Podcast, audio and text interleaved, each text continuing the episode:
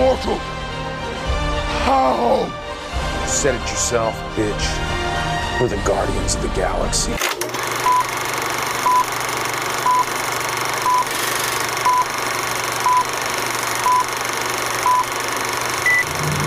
Mit einem wunderbaren Dance-Off haben sie Anno 2014 die Galaxie gerettet und genau so tanzen wir uns jetzt in die Ohren und hoffentlich auch in die Herzen von euch, liebe Filmsündis. Herzlich willkommen zur Filmsünder-Episode Nummer 11 und herzlich willkommen schon wieder, kann man sagen, aber das ist nicht negativ gemeint, sondern sehr positiv. Liebe Tracy Mather, wuhu! Merci, merci, woo! Das letzte Mal sind wir ja zusammen Ant-Man and the Wasp schauen, Quantum Mania. Und ähm, ja, es, wir waren ja beide so ein bisschen semi-begeistert von diesem ja, Film. ja, ja, das war wirklich semi. Gewesen. Ja. Aber jetzt? Ja, du, eben, man muss ja immer probieren, es besser zu machen und das machen wir vielleicht heute auch, weil es hat einmal ein, oder zumindest einen Vorteil gehabt, das Ganze dann zumal bei Ant-Man and the Wasp. Wir haben nämlich schon dann etwas Wunderbares können verkünden und da lassen wir doch schnell zurück, was wir da genau äh, palavert haben. Wir schauen einfach den nächsten Marvel zusammen, das ist ja schon im Mai. Oh ja, ja, das können wir gut. Das können wir uns mal, obwohl du ja gar nicht grosse Werbung hast gemacht für den. Nein. Dass du den willst schauen, aber Ja.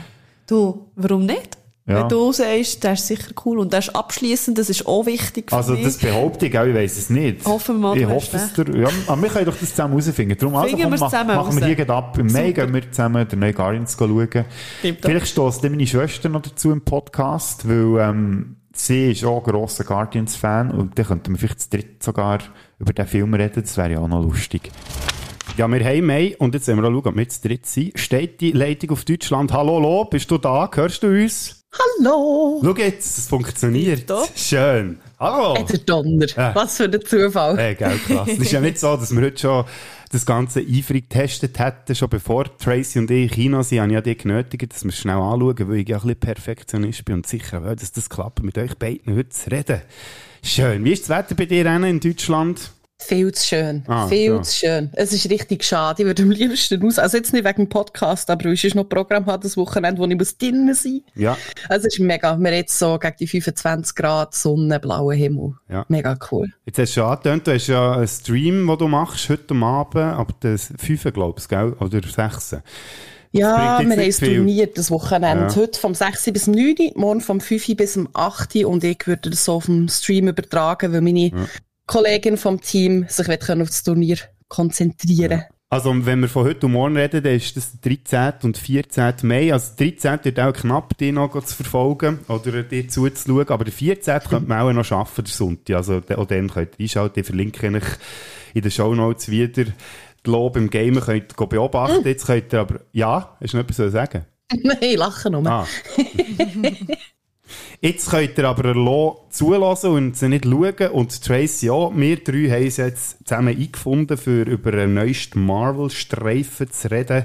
Tracy, von dir haben wir ja schon ein bisschen mitbekommen, äh, dann zumal bei Spider-Man No Way Home äh, und auch bei Ant-Man and the Wasp Quantumania, was du für eine Marvel-Leidenschaft hast. Lo, bei dir weiss man das noch nicht so genau. Wir haben ja das letzte Mal, als wir zusammen einen Podcast haben aufgenommen im ähm, März 2022, war es The Batman, gewesen, also ein- eine DC-Ausgeburt. Wie ist so bei diesem, diesem Marvel-Herz, wie hoch schlägt es heute noch nach all dem, was wir da schon serviert haben bekommen? Es schlägt noch, aber auch nicht mehr so hart wie, wie auch schon. Also, jetzt seit, was haben wir jetzt? Phase 4, 5, keine Ahnung, ich verfolge es nicht mehr so. Ähm, ich schaue es immer noch sehr, sehr gern, aber jetzt auch nicht mehr so intensiv und euphorisch wie am Anfang, wo das Ganze mit dem MCU hat gestartet. Wir sind aktuell in Phase 5. Aha. haben wir auch so gefunden, dass Genau. der Ant-Man die dritte Phase eingeleitet hat. ja, eben, zwischendurch hat es auch, ein bisschen Reanimation gebraucht, das Marvel-Herz, gell? Es hat halt, manchmal ist, hat, man hat ja auch im, äh, im Jargon von Marvel-Fatigue, also, dass man schon langsam ein bisschen Marvel-müde ist. Und jetzt wollen wir schauen, ob der Film heute da ein bisschen entgegenhaben kann. Ich glaube, jetzt nochmal aufdröseln, ähm, was es alles für Filme hat gegeben, das machen wir nicht. Da könnt ihr die letzte Folge ähm, wo wir über Marvel geredet nochmal nachhören hier auf dem Filmsünder-Kanal. Ähm, so richtig angefangen mit der Reihe, die wir heute besprechen, Guardians of the Galaxy. Ähm, hat es eigentlich schon in dem Jahr, wo der erste MCU-Film ist rausgekommen, 2009, äh, dann ist Iron Man im Kino angelaufen und schon dann ist die Idee gewesen, oder schon das erste, das erste Drehbuch entwickelt worden für Guardians of the Galaxy. 2012 für San Diego Comic Con ist der offiziell bekannt gegeben worden, dass der Film entwickelt wird und im September 2012 hat James Gunn sich verpflichten dass er ähm, beim Drehbuch mitschreibt und Regie führt. Jetzt schnell, für, bei euch schnell ein bisschen den Post gespürt, Tracy, vielleicht bei dir zuerst, ist der James Gunn bei dir so ein Begriff als Name. Also wenn du den Namen als Regisseur hörst, äh, hast du da äh, irgendwelche Bilder von anderen Filmen im Kopf? Nein, ehrlich gesagt nicht. Nein. Und bei dir, Lo? Äh, ausser Marvel eigentlich nicht gross jetzt aus dem FF rausnehmen. Gut, das ist ja tipptopp, weil da habe ich extra etwas vorbereitet, weil es auch ganz vielen Filmsünden so zulassen auch so geht. Der James Gunn, der ist äh, US-amerikanischer Filmemacher, 1966 auf die Welt gekommen, der wird das Jahr 57. Ist wie gesagt Regisseur, Drehbuchautor, Produzent und Schauspieler. Er hat vier Brüder, einer davon, der Sean, den kennen wir auch aus den Guardians-Filmen, hat dort äh, Nebenrollen wir sicher später auch noch darauf zu sprechen kommen.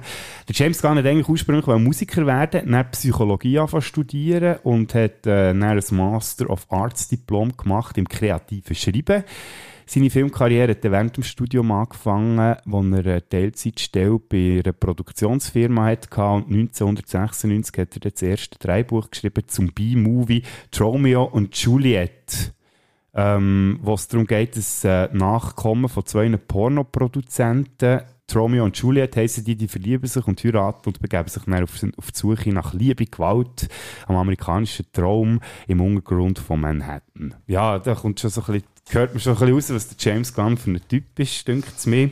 Dann, jetzt für auch eine Glocke bei euch anfangen Leute im Kopf, wenn ihr die Sachen hört, die ich jetzt schnell aufzähle, Tracy und Lo. Er hat zum Beispiel das Drehbuch geschrieben für ähm, Scooby-Doo. Mm. Ja. Okay. ja, da lacht Lo natürlich. Das haben wir als Kind natürlich recht gefeiert, den Film. Das erklärt es ein bisschen. Ja, ist mittlerweile auch schon äh, 21-jährig, der Film. Krass. Dann hat er ähm, das Drehbuch geschrieben zum Remake von Dawn of the Dead. Ich weiß nicht, ob das euch etwas sagt, ob ihr den mal habt gesehen Geschaut habe ich ja nicht. Nein. Ja. Dann, ähm, ja, Movie 43 ist er auch beteiligt gewesen. Das ist ja einer von diesen Filmen, der als schlechteste Filme von allen Zeiten gilt das war so ein Episodenfilm, wo ganz viele namhafte Regisseure und Schauspieler dabei waren. Da hat er auch eine Episode gemacht. Dann aber natürlich eben bekannt worden, vor allem 2014 der Guardians of the Galaxy, 2017 Guardians 2, dann 2021 Suicide Squad, ähm, 2022 Peacemaker Fernsehserie und 2023 gibt es eben Guardians of the Galaxy 3. So, jetzt äh, habt ihr sicher das eine oder andere erkennt, aber eben, es ist schon einer, der wo jetzt nicht so bekannt ist, sage ich jetzt mal, wie der Sam Raimi, wo der zweite Doctor Strange gemacht hat. Also äh, James Gunn noch immer noch so ein kleiner Game-Tipp, hat jetzt gesagt. Gut, ähm, ja, wir sind jetzt heute im Kino gewesen, der dritte The Dread Guardians schauen. Das ist äh, aber äh, es sind nicht nur die drei Filme, der erste Guardians und der zweite und der dritte, sondern es hat auch noch ein Holiday Special gegeben und auch sonst jenste Auftritte von den Guardians in den Marvel-Filmen.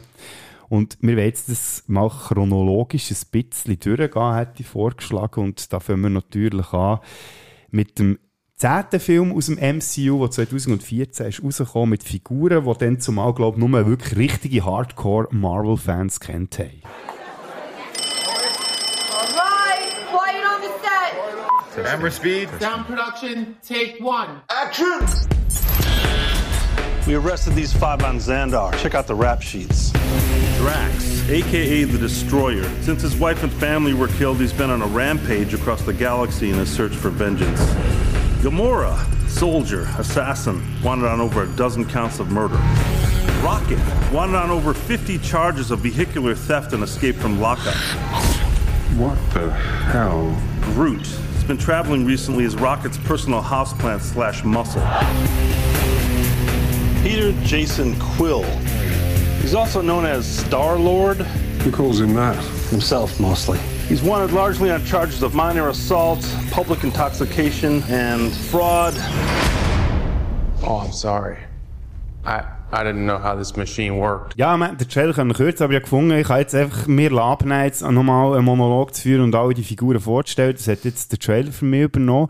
Und ich muss sagen, Lo, weisst du noch, dann 2014, für mich ist dann klar gewesen, nach dem Trailer, den müssen wir unbedingt schauen. Und das war ein wunderbares Kinoerlebnis gewesen, weil du bist dann mitgekommen. Bin ich? Weiss es nicht. Weiss es nicht. nicht? Ei, ei, ei, mal, nach einer frühen Schicht, die ich beim Radio hatte. Ah, ist das im gewesen, was ja. 30 Grad war draussen, Ja. wo wir im Kino sind, Mittwoch, Mittag? Ja. Ah, stimmt, ist das Guardians gewesen? Ja, der erste Guardians. Ah, hure cool. Und Jetzt, wenn ich die Verknüpfung, Ja. wenn ich die Verknüpfung kann machen das ist hure geil. Und jetzt kannst du noch eine andere Verknüpfung machen. Machst du noch besinnen, wer dann ist mitgekommen? An Moser. Genau, die schafft ja heute mit der Tracy zusammen. Voilà! Oh, hure gut. We bring the family back together, könnte man fast sagen. Den Kreis schließen. Ja.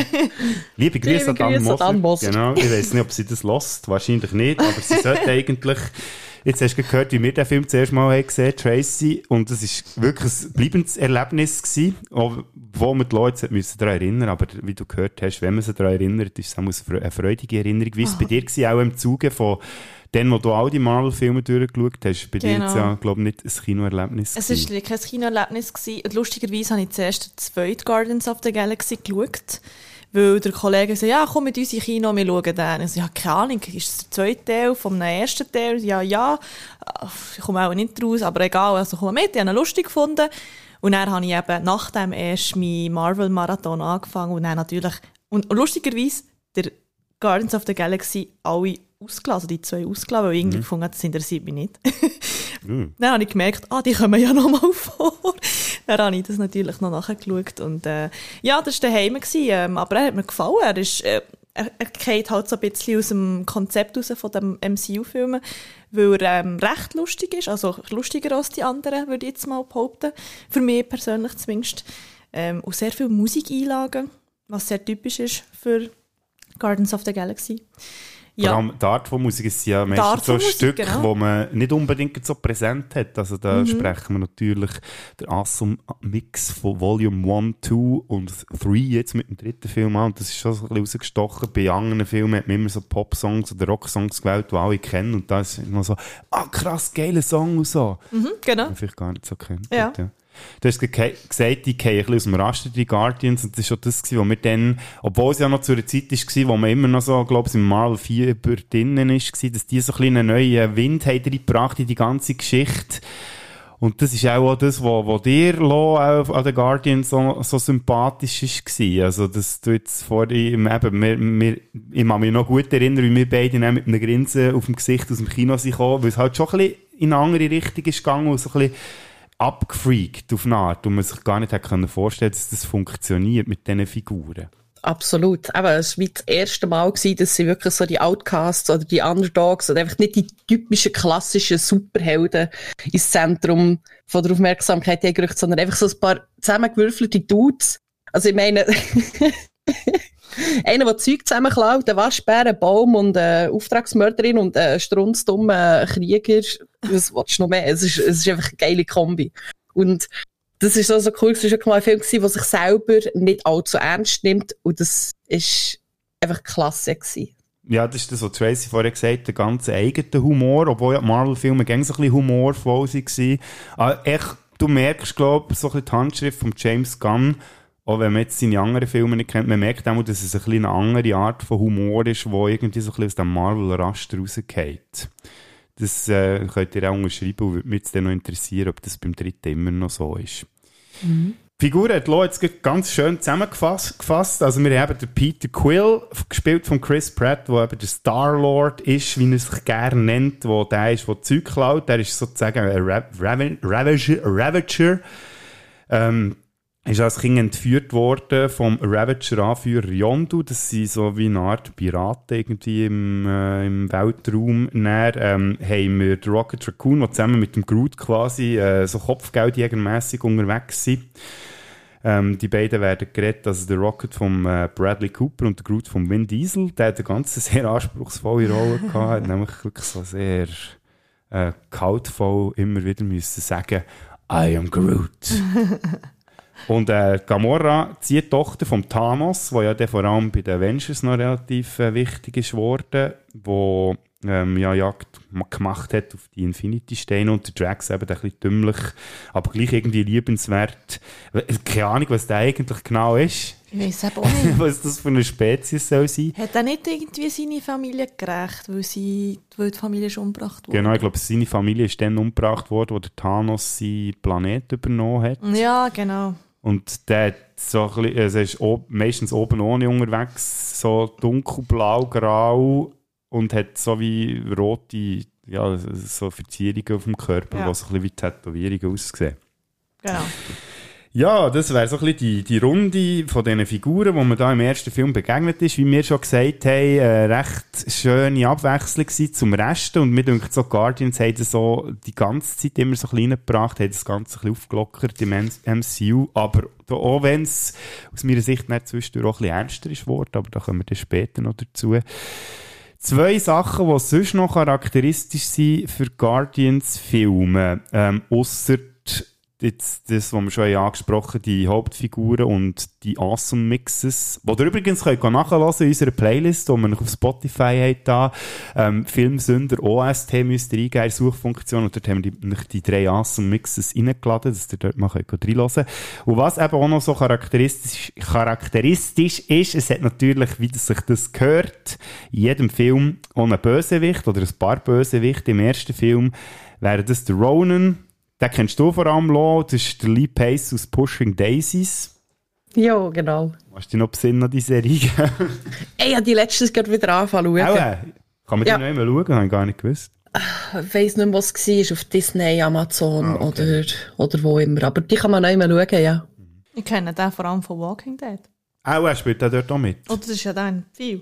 Nein, der, Ah, nein, der andere. der, der, ja, eben, das zeigt schon ein bisschen etwas, merci Tracy, dass dir jetzt das passiert ist.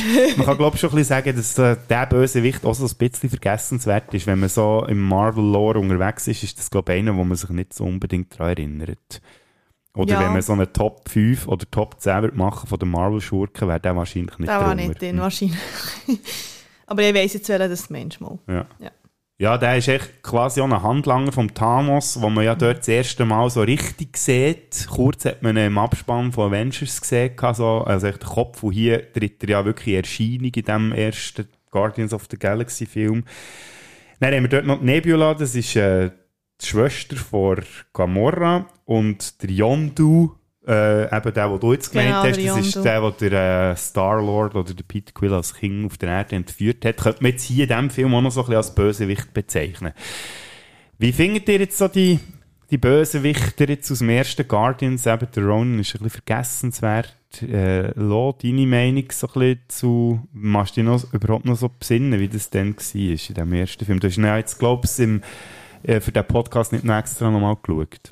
Ja, es hat mir zeitlich nicht gelangt. Klar, also für einen Film ist er natürlich essentiell. Er hat zwar auch nicht so mega, mega viel Auftritte, aber so jetzt im gesamten MCU gesehen hat er wirklich nur eine sehr, sehr kleine Rolle gespielt, weil er halt auch in den anderen Filmen nicht einig schon nur vorgekommen ist oder überhaupt erwähnt ist worden.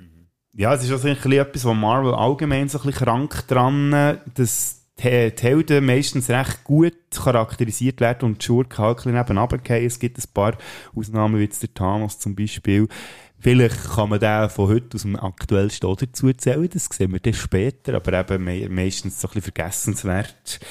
Ähm, aber trotzdem halt auch charakteristisch für Guardians-Filme, weil die alle ja immer so eine super Schurke haben oder eben mehrere. Und was auch noch so ein bisschen, ähm, ja, äh, eine Eigenheit ist aus diesen Filmen, oder beziehungsweise jetzt mittlerweile auch in allen Marvel-Filmen, sind Cameos. Das sind so die Gastauftritte. Was, wie gesagt, in allen Marvel-Filmen immer wieder gibt, mehr oder minder gelungen. Ich würde jetzt aber sagen, in den Guardians-Filmen sind sie meistens recht cool. Also gerade jetzt im ersten, wo Glenn Close plötzlich auftritt, der John C. Reilly und der Benicio del Toro. Das sind für mich so die, der Collector, zum, also gerade ganz vorne von mir aus gesehen, ähm, all- alles so Sachen, wo man sich, glaube gerne mal daran erinnern. Was natürlich auch immer eine Frage ist, die man sich muss stellen muss, und die äh, würde ich jetzt gerne von euch beiden beantwortet wissen. Bei dir, Tracy, was schon ein bisschen angesprochen hat, äh, wo eigentlich das Marvel-Universum wollen durchgehen, ohne dass Guardians unbedingt dabei sind. Aber wenn es jetzt so der erste Film wieder so im Kopf hast, wie wichtig ist jetzt der für dich gewesen, so für, im Zusammenhang mit anderen MCU-Filmen? Hat man jetzt den einfach kategorisch können streichen oder ist es gleich wichtig, wenn man den gesehen hat? Ich habe es echt gefunden, ähm, ich habe gefunden, es ist wichtig, nicht zu sehen, einfach damit man näher später noch rauskommt, weil ja die, weil die Figuren auch wieder vorkommen. Und äh, ich, also ich habe ja wirklich das durchgeschaut ohne Gardens, dann habe ich so gefunden, okay, ich weiß von wo sie sind, von welchem Film. Ich habe den Film nicht geschaut, ich, ich, ich kenne die gar nicht, ich weiß nicht, wie die drauf sind. Mehr so für sie zu kennenlernen, ist der erste sicher wichtig. Und dann, wenn man die restlichen jetzt auch eben das 2 und das 3 schaut, ja, das 2 sicher auch wichtig, um die Geschichte zu verstehen, weil im ersten kommt ja, glaube ich, nichts Grosses zu der Geschichte, wie das sie zusammengefunden, also mal wie sie zusammengefunden haben, kommt im ersten vor, aber äh, ja, was eben zum Beispiel die Geschichte von Peter Quill, wie das der überhaupt in die, wie der als Mensch überhaupt auf die Galaxie, in die, in die Galaxie ist gekommen, oder? Von dem her, mal, ich finde es wichtig, es gehört dazu, definitiv. Lo, bei dir, wenn man dir jetzt würde sagen, bei all diesen fast 30 Marvel-Filmen, die es mittlerweile auch gibt, äh, wenn man würde sagen, mach einen Rewatch, du kannst dir die wichtigsten rauspicken, wären da Guardians dabei? Hm. Ich würde sagen, ja. Also der erste, auf alle Fälle. Weil, wenn ich es richtig in Erinnerung habe, ist der erste Guardians of the Galaxy der erste Film, der wirklich mal auch thematisiert oder einfach mal zeigt, dass es eben außerhalb jetzt von Asgard und der Erde im im Weltall noch so viele andere Völker, Planeten und, und Sachen gibt. Und ich finde, das ist eigentlich so wie ein Schlüsselfilm, der das ermöglicht, dass da die Leute wirklich mal sehen, ah, warte mal, es gibt noch so viel mehr. Es ist nicht nur der Erde, Asgard, es gibt noch viele andere Sachen. Und dann kann man auch mal auf das haben sie dann aufgebaut, dass dann eben, von wo kommt jetzt der hure Thanos, wo kommt jetzt das und dieses und jene her, oder? Dass man da überhaupt mal reinkommt und checkt, ah, okay, es ist jetzt nicht nur auf die zwei Orte beschränkt, sondern es ist ein ganzes Universum voll, voll mit verschiedenen Planeten, Völkern, was auch immer, Geschichten, die dann irgendwie auch zusammen können und das ist dann auch, ich glaube, im späteren Verlauf von dieser MCU-Geschichte ist es dann auch recht essentiell gewesen, dass das eben, dass man das weiss. Weil dann auch viele, viele Figuren von dort her sind gekommen, ja, und dass man natürlich auch nicht... halbwegs verständlich Ja, mal, sicher. äh, ja, das macht gar nicht. Nein, tipptopp finde ich. Für das du den Film gar nicht, oder nicht mehr extra hast geschaut, äh, bist du da noch sehr gut unterwegs. Ein wichtiges Detail ist aber vergessen. Und zwar wird hier zuerst mal so richtig erklärt, was es mit den Infinity-Steinen auf sich hat. Aber ja, das weiss so, man, glaube ich, wirklich nur, wenn man den Film wieder mal gesehen hat. Weil ich habe jetzt vor zwei Wochen oder so wieder mal geschaut und mir ist das auch, auch nicht präsent gewesen. Das ist so ein Moment gewesen, ich dachte, ah, klar, das wird ja hier so ein bisschen etabliert, dass man da daraus kommt. Also von dem her gesehen eigentlich doch noch ein relativ wichtiger Beitrag zum MCU, auch wenn man dann zumal gesagt hat, ja, der tanzt so ein bisschen aus der Reihe, ist eigentlich gar nicht so wichtig im Zusammenhang mit anderen, aber eben gleich auch. Also es ist nicht einfach nur so, schau hin und geh vorüber, sondern hat wirklich auch noch Auswirkungen auf, auf die gesamte Marvel-Geschichte. Was man jetzt vielleicht beim zweiten Auftritt von den Guardians nicht unbedingt kann behaupten, Guardians of the Galaxy Volume 2, 2017 rausgekommen, ähm, einzuordnen ist nach äh, Captain America Civil War und ähm, ersten Doctor Strange. Und dort erfährt Peter, dass er der Sohn ist von einem außerirdischen Wesen, das sich Ego nennt. Wird gespielt von Kurt Russell. Also das ist eigentlich ein Planet. Und äh, der macht zuerst so den Eindruck, als würde er einfach seinen langen äh, verschollenen Sohn wieder äh, finden und mit ihm Zeit verbringen ähm, weil der äh, auch Übermenschliches in sich trägt, echt aufgrund dessen, dass sein Vater ja übermenschlich ist. Und irgendwann stellt sich dann heraus, dass der Igo äh, die Kräfte, die im Peter stecken, eigentlich nur missbrauchen dass er sich auf allen Welten kann ausbreiten kann, wie ein Krebsgeschwür, könnte man fast sagen. Und das tönt jetzt so bedeutungsschwanger. Er hat hier den Krebs in die Mutter von Peter gepflanzt, weil er, es ist auch so ein eine fadenscheinige Begründung, die er dort angeht, reingehen. Ich weiß nicht, ob ihr das noch präsent habt, sondern er sagt einfach, ja, er hat sie so fest geliebt. Und sie ihn, ihm, oder sie so fest, äh, wie eine, ihm der Wunsch geäußert oder hervorgebracht hat, dass er wieder zu ihr zurück will auf die Erde, dass er sie müssen, wie, wie sterben damit er sie wie los ist als Last. Ja, und kann man jetzt davon aus, dass man will. Ja, eben, aber jetzt tönt es so wahnsinnig bedeutungsvoll, aber so im Gesamtkontext, glaube ich, ist das der Guardians-Auftritt, der auch am wenigsten wichtig ist für die restlichen Marvel-Filme, weil ich glaube, dort sind sie am Schluss glaub, genau gleich wie, wie am Anfang. Ja, da erklären sie ja nur die Geschichte, eben, wie der Peter Quill auf, äh, in die Galaxie ist gekommen, von wo er überhaupt kommt. Ich glaube, im ersten wird gar nicht erklärt, dass der eigentlich von Erden ist und dass er entführt ist. Oh, das sieht man gerade am Anfang, aber relativ Ah, ist kurz. Ja, du siehst, dass er entführt wird, aber du weißt nicht genau, du weißt, dass seine? Mutter wahrscheinlich an Krebs gestorben ist Mhm, und dass der äh, Yondu ihn entführt hat. Mhm. Aber im ersten Film hat man immer noch so ein bisschen das Gefühl, das war so ein Arschloch, gewesen, wo ihn er wie missbraucht hat, Genau. weil er klein war und so und gäbig für dann Zeug zu klauen. So. Genau. Ja, und im zweiten erfahrt man dann eben, dass der Igo eigentlich äh, ein, ein recht machtgeiles Wesen ist und eigentlich der Yondu von Anfang an der richtige Vater war vom Star-Lord. Das ist so ein bisschen, ja, ein bisschen konstruierte Sache. Lass, wir ja den auch zusammen gesehen. Hast, du, hast, jetzt, hast du den noch mehrmals geschaut seither? Also der erste kann man ja glaube ich sagen, den haben wir, also zumindest ich mit dir sicher mindestens dreimal gesehen, Kino inklusiv. Und dann der zweite haben wir ja zusammen im Kino gesehen und ich weiß gar nicht, wie hast du den dann noch weiter konsumiert? Ja, noch einmal habe ich ihn auch noch mal geschaut. Das war, glaube ich, an einem verkaterten Sonntag, gewesen, wo ich habe beide Guardians-Filme noch mal geschaut ja. Ja, für einen verkaterten Sonntag ist er, glaube ich, das ideal. Ja, man muss nicht viel Ja, studieren. das und hat, Ja, ich habe ihn, einmal habe ich ihn dann noch mal geschaut.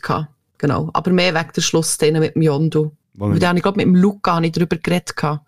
ah, Und ja. dann habe ich ihn noch mal schauen.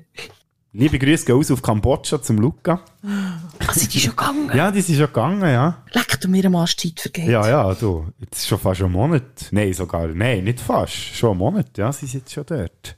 Oha, Ja, krass. das ist noch ein kleiner Ach, Exkurs schön. schnell. Ähm, für Luca, falls er uns lässt, du Heimweh hat nach uns. Liebe Grüße. Und wenn wir an dieser Stelle schon grüßen, sie können wir auch noch unsere Mutter grüßen, weil die sicher den Podcast auch lässt und sicher eine hohe Scheissfreude hat, lassen, dass wir uns wieder mal zusammengefunden haben, auch rein äh, stimmlich. Absolut. Und für den Fall, dass sie es morgen lässt, Mütterli, alles Gute zum Muttertag. Genau. Lass es erst morgen. Ja, lass es erst morgen. Wenn du jetzt das hörst, Pause, zurückspulen 15 Sekunden und dann am Sonntag, 14. nochmal abspielen. Genau. Ja. Was sind wir jetzt gewesen? Nein, es ist, bist du aber auch der Meinung, es ist schon eher einer, wo, wo jetzt so im Gesamtkontext, der steht jetzt so ein bisschen irgendwie so, wie, wie sagt man denn in der Landschaft? Wie, Ja, er hat jetzt nicht eine grosse ja, Relevanz. genau. Ja.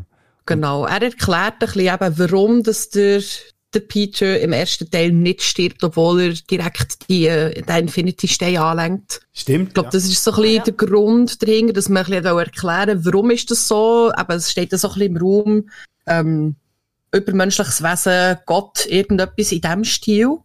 Woher kommt es, dass er da nicht stirbt? Ich glaube, das haben sie ein bisschen versucht, mit dem Film zu erklären, was da dahinter steckt, dass er eben nicht, nicht stirbt, wenn er die Infinity Stones einfach so anlenkt, wie es eigentlich Normalsterbliche sollten. genau. Ja, stimmt, das habe ich gar nicht mehr im Kopf gehabt. Guter Ja, Punkt. das ist, stimmt. Das, ich habe es nicht mal mehr im Kopf gehabt, wo ich den Film vor zwei Wochen wieder habe geschaut habe. Also, es, ist nicht so, es bleibt einem nicht so. Der Ego Tracy, so, wir haben vorhin über Bösewichte geredet, gespielt von Kurt Russell. Ich weiss nicht, für mich hat der natürlich, der hat einen gewissen Stellenwert, der Schauspieler. Äh, ja, da könnte man jetzt, der ist schon als Kind, ist, der hat in Disney-Filmen mitgespielt gehabt, dann später natürlich auch dank John Carpenter äh, wie The Thing oder äh, Big Trouble in Little China, ähm, die Klapperschlange oder besser gesagt Escape from New York natürlich, ist er als Ikone in, äh, in die Filmgeschichte eingegangen. Jetzt hier als Ego, als Bösewicht, als Vater vom Star-Lord, ist das jetzt äh, so einer von diesen Bösewichten, wo man könnte sagen, Momo, das ist jetzt einer, der in der vorderen Liga mitspielt, von den Marvel-Schurken.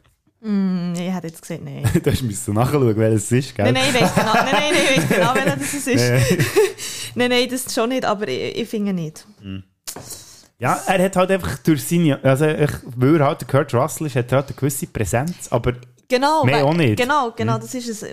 Wir kennen ihn und äh, das Gesicht ist eigentlich, das Gesicht ist für mich, als ich ihn das erste Mal gesehen habe und wo, er, ähm, wo man ihn im Film hat gesehen habe, ich wirklich gedacht, ah, das ist ein guter, wirklich. Also ja, wie nichts mir dabei gedacht, dass der vielleicht äh, sich als falsch herausstellt.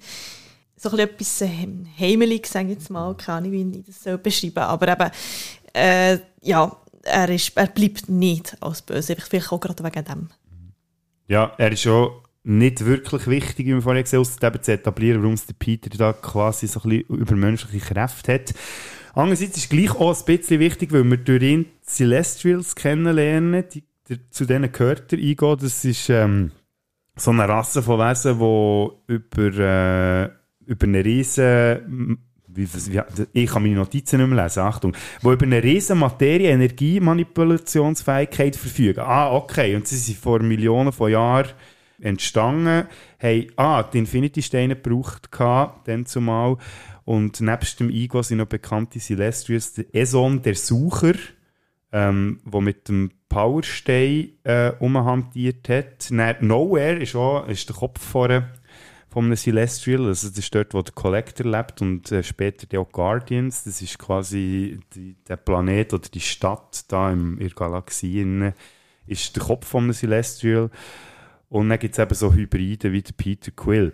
Ich weiß gar nicht, sind die Celestials echt, nein, irgendwann ist mal noch wichtig geworden, außer jetzt die Guardians 2. Ich habe jetzt eben auch nicht alles gesehen. Eternals zum Beispiel ist etwas, was mir noch fehlt. Ich weiß nicht, ob du das nee, siehst. Ich habe das ja. auch nicht gesehen. Ich habe okay. letztes Mal schon darüber geredet. Mm -mm. du auch nicht, ja? Mm ja, ja, eben. Auch nicht nachgeholt und muss man auch nicht unbedingt nachholen. Ah, vielleicht noch etwas zum zweiten Film, ja. äh, apropos Relevanz und so weiter. Ähm, dann kommt ja zuerst mal die Mantis vor, wo ja dann später genau, ja. also dazugehört, mhm. oder?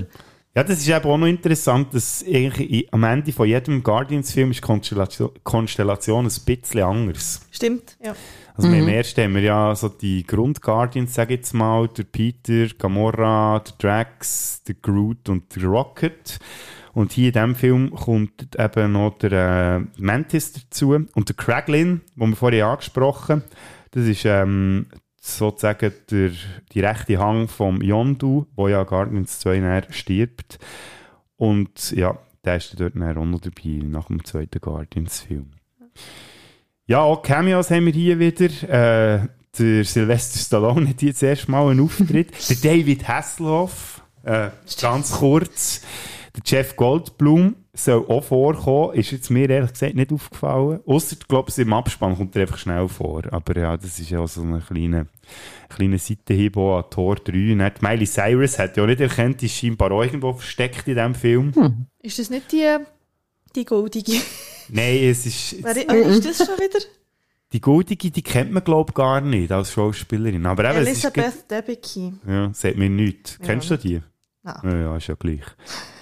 Aber so als Filmfan könnte man noch den Wing Rames kennen. Ähm, der spielt der äh, Kollege von Ethan Hunt in den Mission Impossible Filmen, da der Hacker zum Beispiel, oder der, äh, der Marcellus Wallace bei Pulp Fiction und Michelle Yeoh natürlich, wo man jetzt wieder äh, ein bisschen mehr präsent hat durch Everything Everywhere All at Once oder aus dem James Bond Film Tomorrow Never Dies, die spielen dort alle mit, das ist krass, dass die da wieder aufgefahren haben für den zumal für den zweiten Guardians-Film. Ich muss sagen, jetzt, als ich ihn wieder gesehen ist nicht oder immer noch nicht so toll wie der erste. Also, wenn ich müsste auslesen, wenn ich einen von diesen beiden Filmen nochmal müsste schauen, wäre es ganz klar der erste. Und auch hier tut Marvel Formel schon wieder so ein bisschen eher zugreifen. Also der Humor hat sich schon ein bisschen in Marvel richtig entwickelt. Mhm. Ja, aber eben, das weiss ich nicht, wie fest dass man den Eindruck noch hat, wenn man den Film nicht erst gesehen hat. Ich weiß auch nicht. Oder was ist bei dir der Grund, zum Beispiel Tracy, dass du jetzt vielleicht den Film, ja, sag jetzt nicht unter die Favoritenliste knallst? ja, ich weiß, ja, es ist noch schwierig zu sagen. Vielleicht eben, weil es halt wirklich so ein die Figuren sind, die nicht auf der Erde sind, das nicht dort, wo sich das Zeug abspielt. Das klingt jetzt ein bisschen blöd, weil schlussendlich sind sie auch dort und helfen, den Thanos zu be bekämpfen. Und eigentlich auch sind da wichtige Figuren dabei, also die beiden Töchter vom Thanos, oder? Also die Entführten. ähm, nicht wirklich Töchter, aber ja, vielleicht wegen dem, weil, weil sich das Zeug äh, in einer anderen Galaxie abspielt. Ich glaube, das wäre so ein bisschen der Grund, wieso ich sie nicht immer gerade würde schauen, wenn ich nochmal einen Marathon würde machen mhm. Das ist bei dir auch eher so etwas, bist du auch nicht so Science-Fiction in dem Sinn? Sonst. Mo eigentlich schon, klar. Ähm, aber ich glaube, an Marvel gefällt mir so, dass näher an unserer Welt. Oder das, ja, okay, logisch, eben die Superhelden und so, das ist ja unrealistisch, aber dass, dass es sich auf unserer Erde abspielt, oder, wo wir ja kennen tatsächlich. Und so ein bisschen die Vorstellung von, wenn die Superhelden da wären, wirklich, dann würde es so aussehen. Und durch das, dass Guardians of the Galaxy eben aus anderen Galaxien kommen, ist es so ein bisschen weniger fassbar. Dabei hat es doch einen so grossen Punkt oder äh, so ein Magnet eingebaut, der ihm immer wieder zu diesem Film so zurückziehen was er beabsichtigt. Und das ist der Baby Groot. Kopf. ja. Das ist doch nur kurz, Baby. Ja, im zweiten Film, durch den ganzen zweiten Film. Der ganze ja. zweite Film eigentlich ja nicht mehr. Während der Kampf gegen Thanos ist er auch klein. Nein, ist er nein, der ist er Teenager. Teenager. Dort ist Ah, er der recht- Teenager, stimmt. Dort ist er recht Das ist schon nicht mehr herzig. der nicht mehr so, ja. Nein, aber der Baby Groot, ich glaube, das, das ist wirklich so ein bisschen der, äh, auch noch so ein Teil gewesen, vom, wo ich mich noch gut mal besinne im Kino, das ist jetzt der Jö-Faktor gewesen, wo man gleich müssen sagen, ja, mal, ist doch irgendwie gleich noch schön. Obwohl jetzt auch nicht alles ausgemacht hat. Aber- Also schon nur das Intro, der Baby Groot von Tanzen zu Mr. Blue Sky, währenddessen die anderen irgend so ein hure Tentakelmonster bekämpfen, ist es schon nur wert genug, den ganzen Film noch fertig zu schauen. Ja, definitiv. Er ist schon herzig. und lustig halt. Aber er macht so lustig. Dadurch, dass er einfach nur sagt, I am Groot und alle ihn verstehen. Das finde ich immer recht witzig. Ja, wie sie ihn dann plagen, es tut ihm so leid, und er ist gleich noch so herzig und er wieder hässig und er ist irgendwie noch herziger, weil er hässig ist. Das ist wirklich das Zucker, das, das ja. Viech. Ja, hat etwas. Ja, da kommt man gleich noch ein bisschen zu schwärmen. Ja, definitiv. Im nächsten Auftritt haben wir halt eben den Baby Groot auch nicht mehr gehabt, ähm, so als Jö-Faktor. Dann war der Teenager Groot gewesen, der wirklich sich auch benimmt wie ein Teenager. Ähm, und ich würde sagen, das war ein Auftritt gewesen, wo vor dem dritten Guardians, sage ich jetzt mal, der letzte wirklich wichtig oder äh, mal letzte wichtige Auftritt gewesen von den Guardians, der wirklich Einfluss genommen hat, so ein bisschen auf das gesamte Geschehen. Und das war Avengers Infinity War gewesen, 2018. Und ähm, da hat man ja zuerst den Aufbau mit dem Tor und seinen Asgardianer, die dort überfallen werden im Weltraum. Ja, ich muss sagen, jetzt schnell überlegen, wie ich denen sagt. Ähm, dann, oder, äh, wie zuerst der erste Konflikt auf der Erde mit Iron Man und so. Plötzlich bist du dann im Weltraum mit so eben wieder so, so einem coolen, souligen Song. Guardians, wo das so ein bisschen das Zeug tingeln, so ein bisschen auch auf der Suche nach dem nächsten Auftrag, nichts Böses überlegen und dann plötzlich klatscht der die Scheibe vom Raumschiff. Und das ist dann so, wie Guardians sozusagen in Resten vom MCU integriert werden oder mit den restlichen Figuren von den Avengers. Ja. Und irgendwie muss ich sagen, ja, ja, jetzt für den letzten Ant-Man habe ich ähm, Infinity War und Endgame beide nochmal geschaut und ich muss sagen, Guardians sind ähm, schon so ein bisschen eine Art auch ein bisschen das Herzstück von Avengers Infinity War. Also ich habe auch hohe Freude gehabt, als ich sie gesehen habe in diesem Film. Ja, in jedem Fall auch. Ja, es, ist es gehört definitiv dazu. Obwohl sie eben vorher noch gar nie etwas dort mit genau, zu tun hatten. ja. Aber es war cool, gewesen, eben die von außerhalb können helfen. Das habe ich eigentlich mega cool gefunden an diesem Film. Das ist schon nur der, der beste Witz, die lustigste Szene vom ganzen Infinity War ist ja auch daran geschuldet, dass Guardians eben kommen. I am Groot. I'm Steve Rogers. das ist der beste Joke vom ganzen Film. Ja, es Das wäre gar nicht möglich gewesen, wenn die nicht wären dort gewesen. Es hat dank dem ein paar gute Gags gegeben, ja. Und sie haben auch wirklich noch etwas ähm, dazu beitragen, zu dem Ganzen. Also, ähm, weil die einen bekämpfen er mit dem Iron Man, dem Doctor Strange, dem Spider-Man, der Thanos. Ähm, also der, äh, der Drax, der Star-Lord und Mantis und der äh, Rocket und der Groot sind ja mit dem, mit dem Tor unterwegs. Und eigentlich muss man ja sagen, geht in Infinity War alles in die Hose wegen dem Star-Lord. Weil Ja. ähm, der Thanos hat müssen Gamora opfern und der äh, Star-Lord natürlich mit ihr so ein bisschen das Techtelmechtel und seine grosse Liebe gefunden hat und natürlich tot ähm, hässig ist, dass jetzt der Thanos seine grosse Liebe getötet hat und durch das kann der Thanos dann erst äh, die wieder, ähm, wie soll ich sagen, die anderen Infinity... Genau. Und darum haben sie dort wirklich noch einen relativ wichtigen Teil dazu Das ist- beigetragen. Du hast die Szene, wo die Mantis auf dem Kopf von Genau, Thanos ja. ist, probiert ihn zu schwächen und der andere dann einfach es eben verkackt. Mhm. der Star-Lord. Ja, darum könnte man jetzt hier schon mal so schnell ein, Ku- ein Kurzfazit ziehen, weil ähm, eben ich, ich nehme es schon mal vorher weg, bei Endgame haben aus meiner Sicht Guardians nicht mehr so wahnsinnig viel dazu beigetragen. Die meisten sind ja sowieso ähm, verschnippt worden bei Infinity War, ist ja nur noch der, äh, der Rocket und ähm, der Nebula, die übrig geblieben. Und die haben auch nicht wirklich so viel zu tun im Endgame, sondern dass sie einfach so ein bisschen mitlaufen. Also darum so ein bisschen aus den ersten zwei Guardians-Filmen plus Infinity War gibt es so eine Guardians-Figur oder einen Charakter, wo dir so als Lieblingsfigur würdet bezeichnen, so ein bisschen über all die Filme. Würde der vielleicht am Schluss nochmal fragen, wenn wir über den dritten Film geredet, aber bis dahin, was würdest du sagen, was ist so ein bisschen die, die Herzguardian oder deine Herzguardianin? Das ist eine gute Frage. Ich habe noch gar nicht so wirklich darüber nachgedacht. Aber ich glaube, bei mir ist es effektiv die Gamora. Ich weiss nicht warum, aber ich finde die einfach cool. Sei es vor Endgame, wo sie halt die ganzen Sachen miterlebt hat mit den Guardians. Oder sei es jetzt eben nach Endgame im neuen Guardians-Film, wo sie ja eigentlich nicht sich ist, also wo sie ist ja eigentlich tot von vorher. Ja, genau, die, die man sie kennt. aus, einer anderen, Zeit, ja. aus einer anderen, nicht Dimension, wie ist das? Ja, aus einer anderen Zeit halt. So, Genau, aus dem anderen, der aus dem anderen Universum, aus dem sozusagen. Paralleluniversum. Ja. Die lebt ja noch, aber die hat das alles nicht mitgemacht.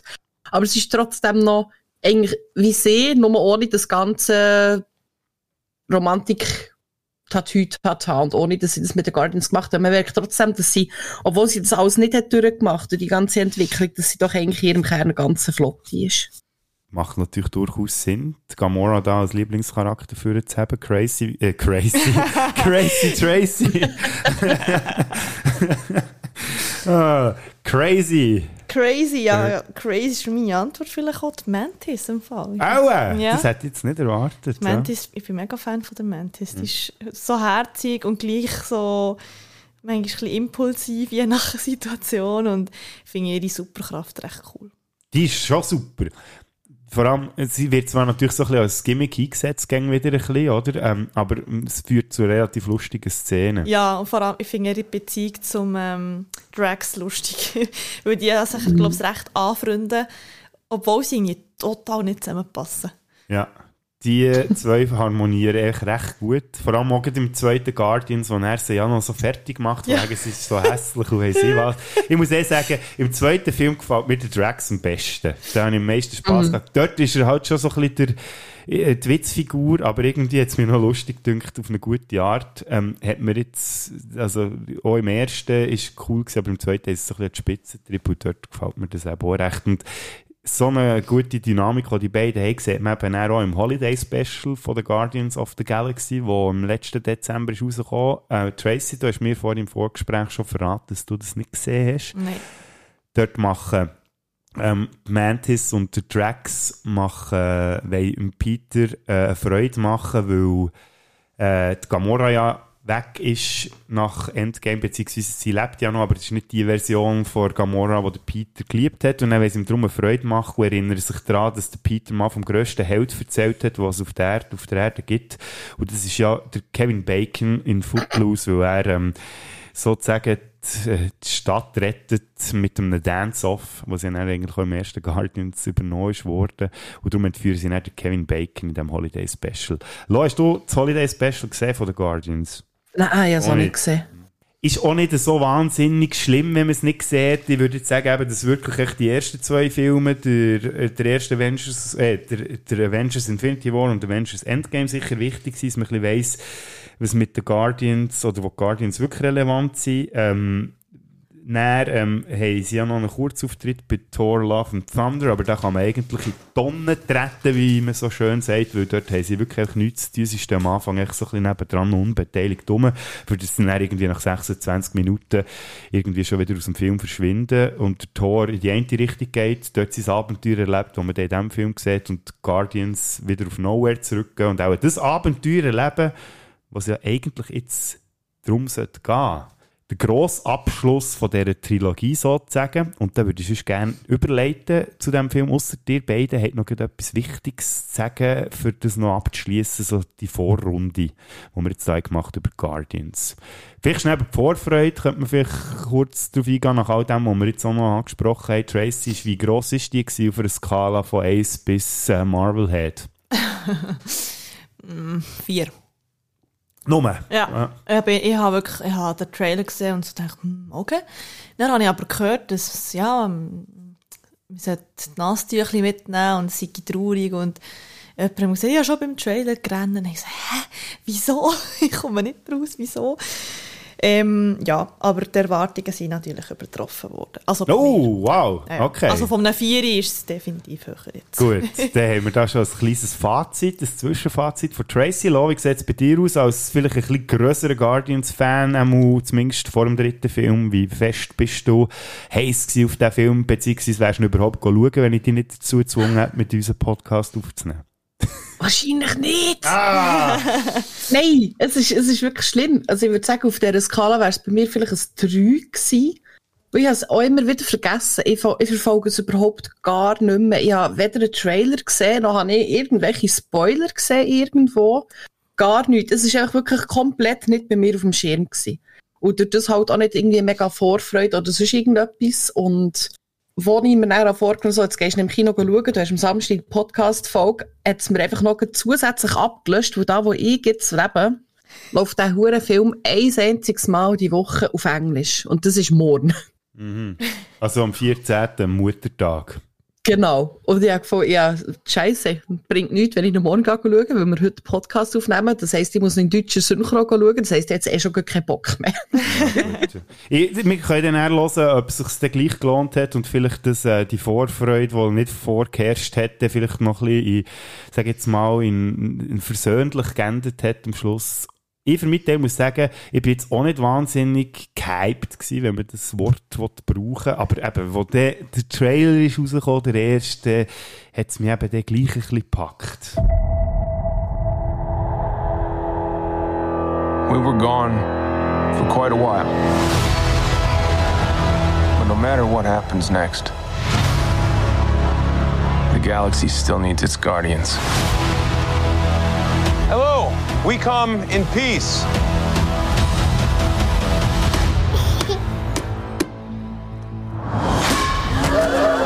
Come on, Drax. Seriously, dude? No, no, no, no!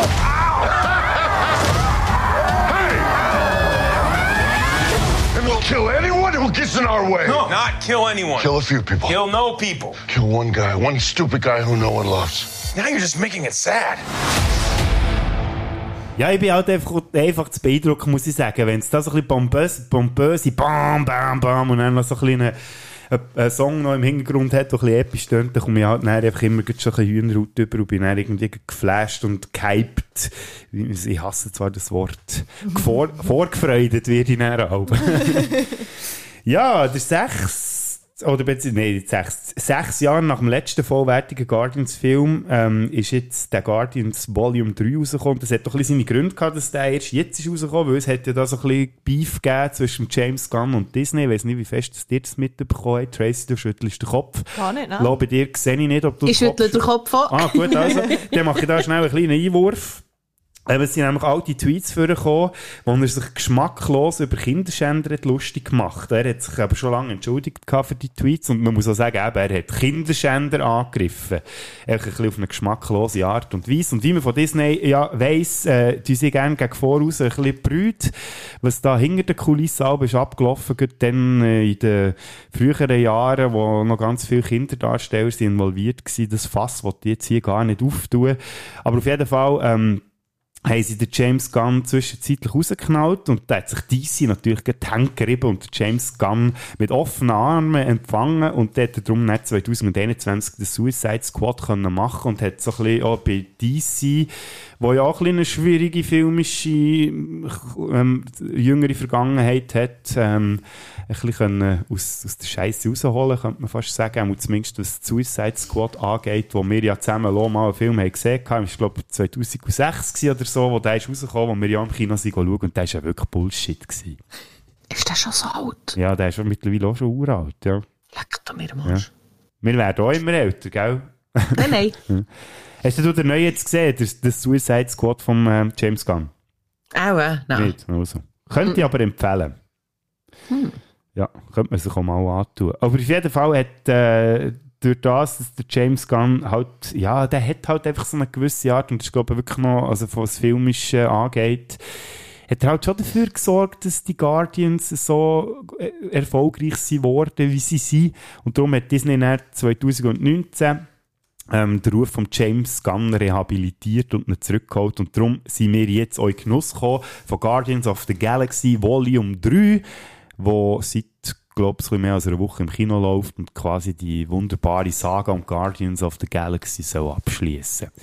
Wir haben es vorhin schon gehört, ähm, was dir für Erwartungen hatte. Tracy hat gesagt, von 1 bis 10 war es bei einem 4, gewesen, bei Lo auf einem 3 und bei mir würde ich jetzt vielleicht sagen, es hat sich so ein bisschen gesteigert kontinuierlich. Auch auf einem 6 angefangen nach dem Trailer. Bei heute, als ich im Kino gehockt und nicht das Marvel-Logo ist gekommen, bin ich tatsächlich wieder mal so auf einem 9 oben gewesen. Und das habe ich schon ewig nicht mehr bei einem Marvel-Film. Und das freut mich eigentlich schon fast ein bisschen.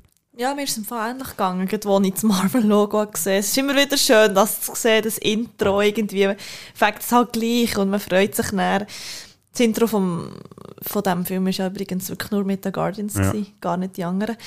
Ähm, die Vorfreude war definitiv auch grösser, gewesen, als ich dann wirklich im Kino bin gesessen Man merkt von Anfang an, du hast gesagt, ähm, es ist ein Film, der wirklich für Guardians ist. Dass man, dass man das mal wieder eine Figuren gönnt und nicht das ganze allumfassende MCU, der grosse Plan, den Marvel hat, irgendwie einzubauen, wird schon relativ schnell am Anfang eben durch das Logo wird das, ähm, wird das etabliert sozusagen oder Ja. man zeigt, hey, das ist jetzt wirklich ein Abgesang und eine Liebeserklärung an die Guardians hat man ja auch schon gehört, wenn man Interviews hat äh, gelost oder gelesen oder geschaut mit dem James Gunn. Lo, wie würdest du jetzt das so ein bisschen, ähm, ohne zu spoilern, das machen wir dann später mal so ein bisschen, ähm, dein Filmerlebnis mit Guardians 3 so ein bisschen umschreiben, mit dem im Hinterkopf, dass es eben wirklich so ein kleiner Abgesang soll sein und ein würdiges, würdiges Finale für die Truppe.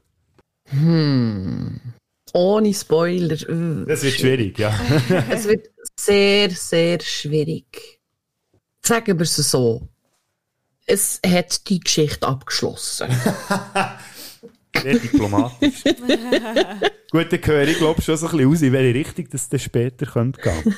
Wahrscheinlich. Es ist schwierig. Ich kann jetzt nicht gross irgendetwas dazu sagen, weil wenn ich jetzt etwas dazu sagen müsste, ich auch noch erklären, warum. Ja. Und das kann ich jetzt noch nicht machen, weil wir noch nicht im Spoiler-Teil sind. Aber es hat die Geschichte mit den Guardians hat's abgeschlossen. Es ist wirklich um die Guardians gegangen. Ähm, aber Angst, wieder so ein bisschen isoliert wie im ersten Film und im zweiten Film von den Guardians, wo es ja wirklich in den Guardians-Filmen immer primär um sie gegangen ist und nicht gross um andere Charaktere im MCU. Von dem her, ja. Das ist ein Abschluss für Guardians. Tracy, gehst du noch ein bisschen weiter? Man kann ja gleich schon sagen, vielleicht findest du jetzt, es ist ein würdiger Abschluss, da verraten wir ja, glaube ich, noch nicht so viel. Oder ist es jetzt so, wenn du noch ein bisschen zurückdenkst, all die Filme, die es gegeben hat, mit oder in all den Filmen, wo sie auftreten, ist jetzt das mit dem dritten Film, wo sie gespendet haben, bekommen, ist das für dich, ja, kann man sagen, mal, das haben sie jetzt eigentlich mit all dem, was sie aufgebaut haben, eigentlich schön abgeschlossen. Ich glaube schon, mal. Ich würde sagen, es ist ähm, ein würdiger Abschluss für die Guardians. Mal. ich darf nicht zu viel verraten, Mhm. genau. Ähm, definitiv, es ist ein Abschluss. Es ist wirklich schwierig, ja. Also, also, ja, ist gut. Ich merke, ihr lächzt nach dem Spoiler-Teil und Ja. zu dem kommen wir jetzt auch gleich jetzt noch, noch kurz für die Leute, die, die vielleicht noch ein bisschen heiß gemacht werden Letztes Mal, als ich ähm, in Folge 10 über äh, Super Mario Bros. geredet haben wir ja am Anfang über die Spoilers geredet, weil es bei diesem Film nicht viel zu spoilern gibt. Bei diesem Film hier, bei Guardians, gibt es schon ein bisschen zehn oder andere Spoiler und darum warten wir jetzt gleich noch schnell. Und äh, ja, ich gehe, ich gehe so ein bisschen ähnlich mit euch. Also, wenn man, wenn man irgendwie mit diesen Figuren etwas kann anfangen und die einem ans Herz gewachsen, dann würde ich definitiv empfehlen, den Film mal zu schauen. Oder wenn man sich jetzt überlegt, durch das, dass der Film ähm, im Kino läuft, ja, ich bin jetzt zwar noch nicht so wahnsinnig mit diesen Guardians verbandelt, würde es sich lohnen, irgendwie mit dem ersten, zweiten und jetzt den dritten auch noch zu schauen, würde ich sagen, mal, probiert es doch mal, wenn es sich interessiert. Es hat also schlechtere Trilogien gegeben als jetzt die, würde ich jetzt mal behaupten. Jetzt frage ich euch, kann man das... definitiv.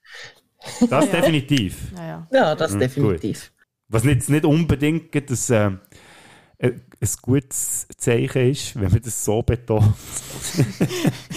Nein, aber was ja bei den Guardians-Filmen auch immer so wichtig ist, man merkt ja auch das Herz raus aus diesen Filmen, man merkt auch, dass ein James Gunn, auch als weil er ja das Drehbuch mitverfasst zu diesen Filmen, dass er äh, die Figuren gern hat und ähm, dass, dass er immer ein Anliegen ist, die Figuren nicht einfach irgendwie ähm, weiterzuführen, weil halt einfach ein Studio hinten dran ist, wo ihm reinredet oder so, dass er dort wirklich sich, sich wirklich die Liebe, dass man die spürt in diesen Filmen.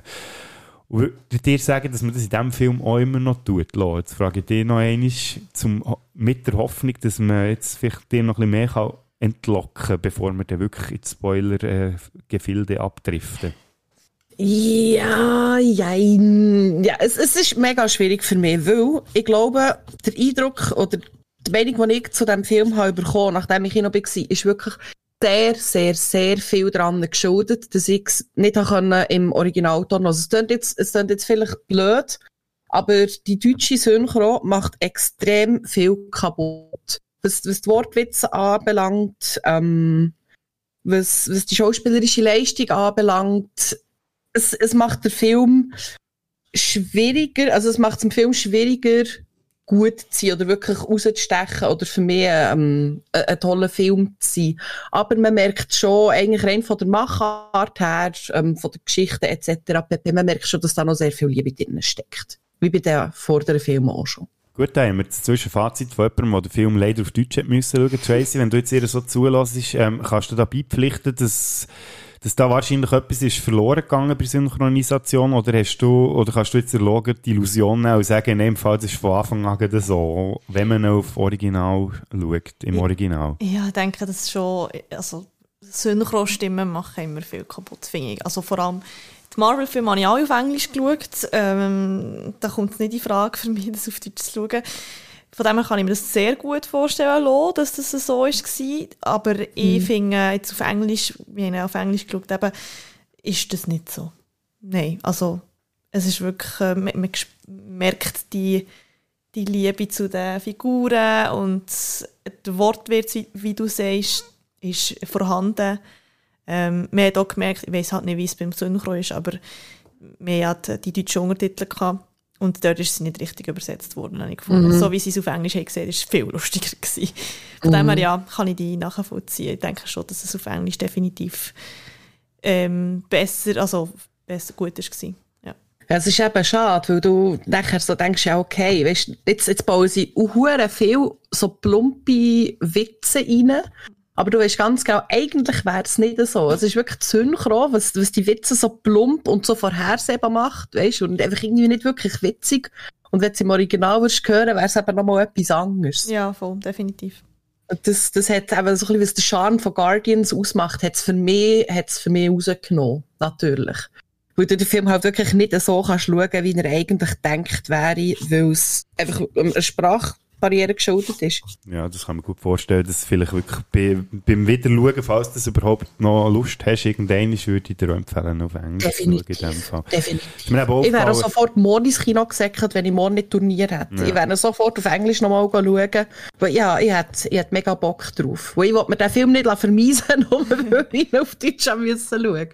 Ja, und vielleicht wird ja der erste Eindruck durch das dann noch verbessert, durch jetzt so ein kleines, sag jetzt mal, wo man schon ein bisschen rausgehört, wo du jetzt nicht vorher wegnehmen, aber vielleicht so ein kleines gemischtes Gefühl hast dem Film gegenüber, vielleicht bist du dann beim zweiten Schauen dann vielleicht auch noch mal so wieder ein bisschen begeistert. Mhm.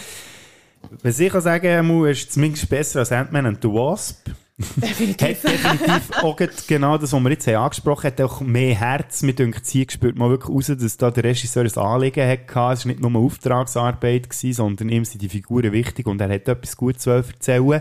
Die Frage ist, ist ihm das denn auch wirklich gelungen? Aber zu dem kommen wir jetzt gehen. Und darum noch so kurz Empfehlung für all die, die er abschalten wollen, weil sie den Film noch nicht haben gesehen und wir dann wirklich Spoiler abdriften.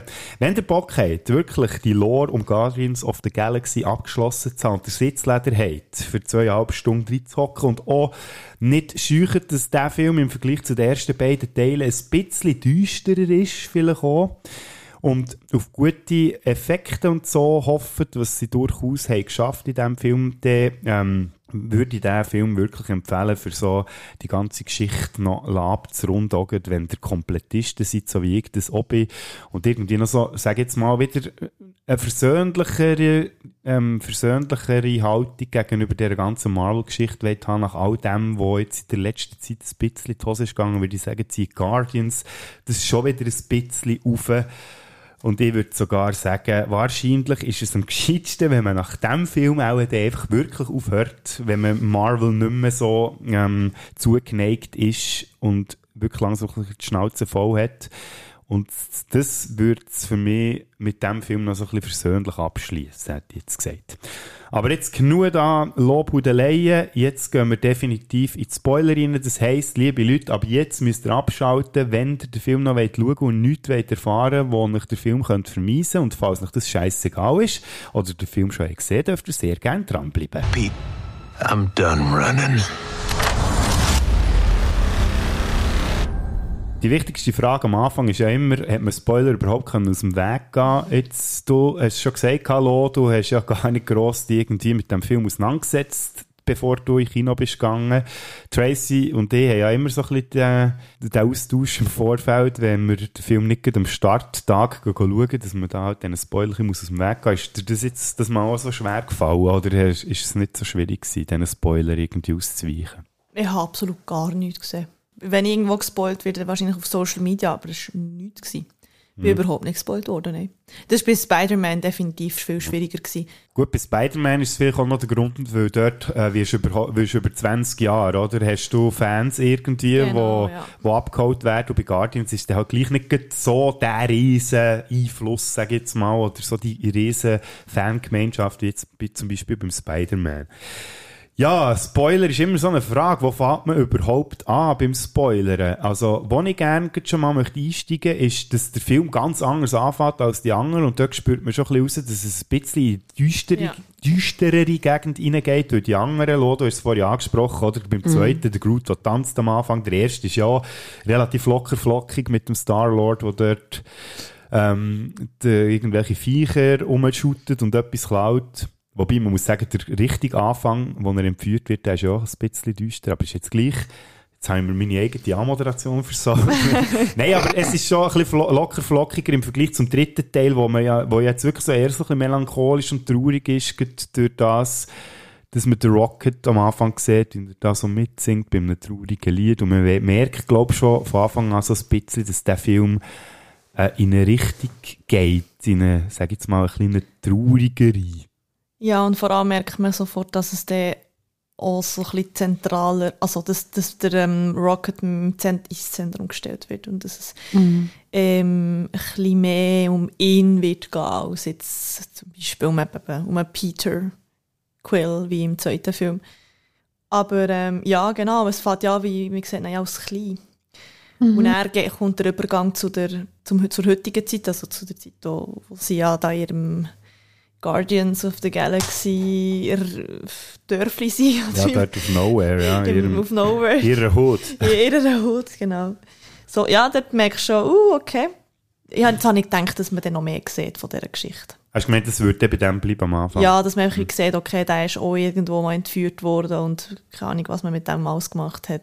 Ich habe nicht gewusst, dass man dann wirklich ohne emotionale Bindung wird aufbauen zu den Leuten, die er in der Vergangenheit, also zu den Wesen, die er in der Vergangenheit kennengelernt hat. Genau, man hat ja in den vorderen Filmen immer wieder so ein bisschen mitbekommen, dass er, also, dass an ihm Experimente sind ausgeführt worden am Waschbär, wobei er ja immer behauptet, er sei kein Waschbär, das wird ja dann aufgelöst hier in diesem Genau. Film. Am Schluss sieht er, dass er tatsächlich ein Waschbär ist. Aber auf jeden Fall, äh, weil er dann durch irgendwelche Experimente und so relativ intelligent ist worden und da können verreden und so, das sieht man jetzt, in diesem Film ist das quasi so ein bisschen wie, sage jetzt, der Haupt, Strang, wo, wo, wo durch den ganzen Film durchgeht. Und jetzt auch noch schnell, so jetzt, wie der Film anfängt, lo, eben, wir haben vorhin gesagt, der fängt anders an, ähm, als die anderen, ein bisschen düsterer. Hat jetzt der bei dir gewisse Erwartungen geschürt, äh, was da in diesem Film so, sag jetzt mal, handlungsmässig könnte passieren, wenn sie schon so reingehen? Ja, also wenn es ein Film schafft, dass ich in den ersten fünf Minuten schon zu rennen, dann kannst du, vielleicht bin ich wirklich ja, bin dort so gehockt und dann sagt Scheiße. ich has, ich has genau gewusst, wie es weitergeht. Ich habe gedacht, nein. Weißt, ich bin wirklich ohne Erwartungen in den Film hinein. Ich dachte, hey, es ist ein Guardians-Film. Ich, ich habe weder den Trailer noch sonst irgendetwas gesehen. Ich dachte, hey, es ist ein Guardians-Film. Der wird wieder eher so locker, flockig, lustig. Und er, in der ersten scheiß Szene fand ich schon an und ich so, oh nein. Mhm. Sie haben mega Wir haben ein. Problem. ja, es, ich meine, es sind animierte Viecher, aber du Ja. baust irgendwie so, äh, also für das muss ich ihnen wirklich ein Kränzchen winden, dass man sich so fest mit diesen Viechern kann identifizieren und da wirklich denen ihr Schicksal einem so nahe geht, das ist wahnsinnig. Mit, mit Baby-Tierli schafft man Ja. das recht schnell. Aber eben, ich meine, computeranimierte Ja. Babytierli, also. Stimmt. Also ich muss sagen, ich bin auch recht nah dran gewesen, feuchte Augen zu bekommen, oder habe sogar ein bisschen feuchte Augen bekommen, und das nehme ich jetzt schon mal vorweg, ich bin kein Marvel tot, also nicht, dass ich da, es stirbt näher am Schluss niemand, wir können es gut sagen, oder? Man hat zwar das Gefühl, wahrscheinlich stirbt jemand, Ja, das ich die Erwartung, die ich hatte nach Ja, dem ich Intro. ich wusste auch, jetzt geht's, jetzt geht's ans Leder. Und ja, schon bei den Szenen, die du jetzt vorhin gesagt hast, und du, Tracy, schon dort hat's, ist es mir nachgegangen und beim Tod von Iron Man am Ende von Infinity War bin ich nicht weiter weg gewesen, um feuchte Augen zu bekommen, aber und hier hat es mir wirklich schon, obwohl noch nicht gross etwas passiert ist, hat es mich irgendwie auch schon gepackt. Das finde ich irgendwie noch eindrücklich, dass der Film das hergebracht hat und das möchte ich ihm irgendwie hoch anrechnen. Ja, obwohl es eigentlich, ähm, also es wird kein Wort gesagt in dieser Szene. Mhm. Man sieht nur, was passiert und, und sie geht, was geht die Szene? Fünf Minuten und er ist auch schon fertig und dann Mhm. Kommt es dann eben zum Rocket von heute und er, ja, geht es weiter mit der Geschichte. Und dann haben wir ja den Film, der Rocket wird ja irgendwann angegriffen und ist quasi, sag jetzt mal, drei Viertel oder noch mehr vom Film, ist er ja wie im Koma, Genau. wird künstlich am Leben gehalten und sie, Guardians, seine Kollegen, wollen ja ihn unbedingt retten, dass er nicht stirbt und man sieht dann aber so wie Traumsequenzen oder Flashbacks, wie die ganze Geschichte vom Rocket war. Wie hat er das so gefunden, das Zusammenspiel, dass man sieht, wie Guardians unterwegs sind, Rocket will und gleichzeitig immer wieder so Vergangenheitsstory vom Rocket irgendwie eingebaut. Hat euch das jetzt gefallen, wie man das, die Art und Weise, das überzubringen oder ähm, hättet ihr euch das irgendwie anders vorgestellt? Zum Beispiel, dass man am Anfang sich einfach mal drei, vier Stunden Zeit lässt und Rocket seine ganze Geschichte erzählt? Oder ist es dramaturgisch sinnvoll gewesen, dass man das so gemacht hat, wie jetzt hier im Film? Ich habe es dramaturgisch habe ich super gefunden. Ich hätte jetzt nicht wollen, dass die erste Hälfte vom Film quasi einfach wirklich nur das ist und nachher daran angesetzt, was jetzt passiert. Ich has, es ist sehr stimmig gewesen. Es gibt Filme, die bekommen das nicht so schön her, dann gibt es ein Chaos und dann kommt man nicht mehr raus. Ich finde es sehr, sehr, sehr schön gemacht. Und wirklich so in kleinen Häppchen zwischen ihnen. Das, das hat mir sehr gut gefallen. Ja. Es war stimmig im Film selber. Es war immer wieder äh, spannend, gewesen, wenn man jetzt mit drin war in der Handlung und er wieder die, die Flashbacks hat können sehen und wieder mehr hat mitbekommen. Und er eigentlich auch endlich mal, also man hat dann irgendeine Stelle mal darauf gewartet, so, wenn kommt der Teil, wo man wie mitbekommt, warum das er nicht mehr dort ist und wo all die Kollegen von ihm sind. Ähm, genau, das ist, äh, habe ich spannend gefunden und dramaturgisch hat das absolut Sinn gemacht. Ja, das liegt auch daran, dass natürlich die Zwischensequenzen auch so aufgebaut sind, dass sie ja schön in andere Bits reinpassen, oder? Weil eben, dann sieht man, dass sie seine Kollegen oder seine Freunde dort im Käfig ja umgebracht haben und darum muss er ja dann am Schluss, äh, das fließt ja dann auch über in die Schlusssequenz, wo er findet, hey, jetzt habe ich die Schnauze voll vom Wegrennen, jetzt wird einfach, jetzt wird reingepratscht. so Genau. blöd gesagt. Ja, es ist wirklich auch sinnvoll gewesen, hat man das so gemacht, weil vielfach wird man ja manchmal so ein bisschen rausgerissen in Filmen, wenn es so ähm, Rückblenden gibt.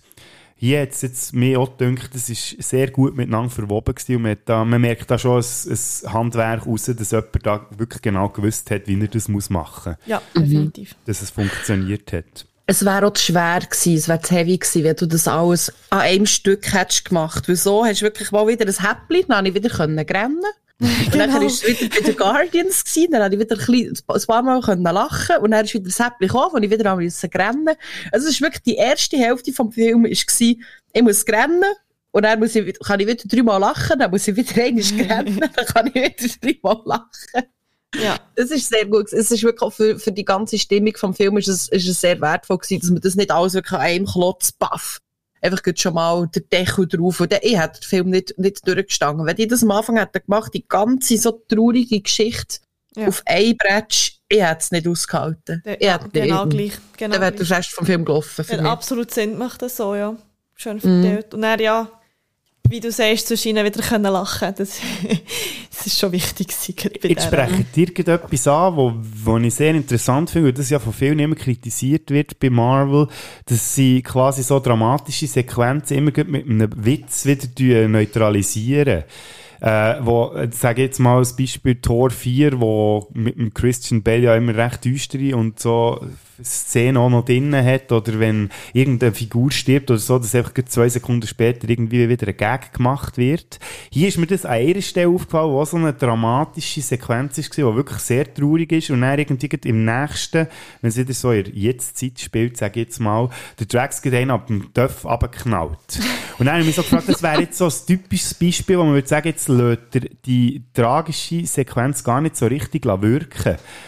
Aber ich habe mich dann selber dabei ertappt, dass ich froh war, dass das passiert, weil ich glaube jetzt mit, ich hätte es auch fast so ein bisschen, also logisch hätte man es ausgehalten, aber ich habe es nicht noch länger aushalten, wie, wie traurig die Szene vorher war. Also ich bin froh gewesen, erlöst zu werden mit dem, mit dem Gag. Und euch ist es scheinbar, wenn ich euren Erzählungen lausche, auch endlich ergangen.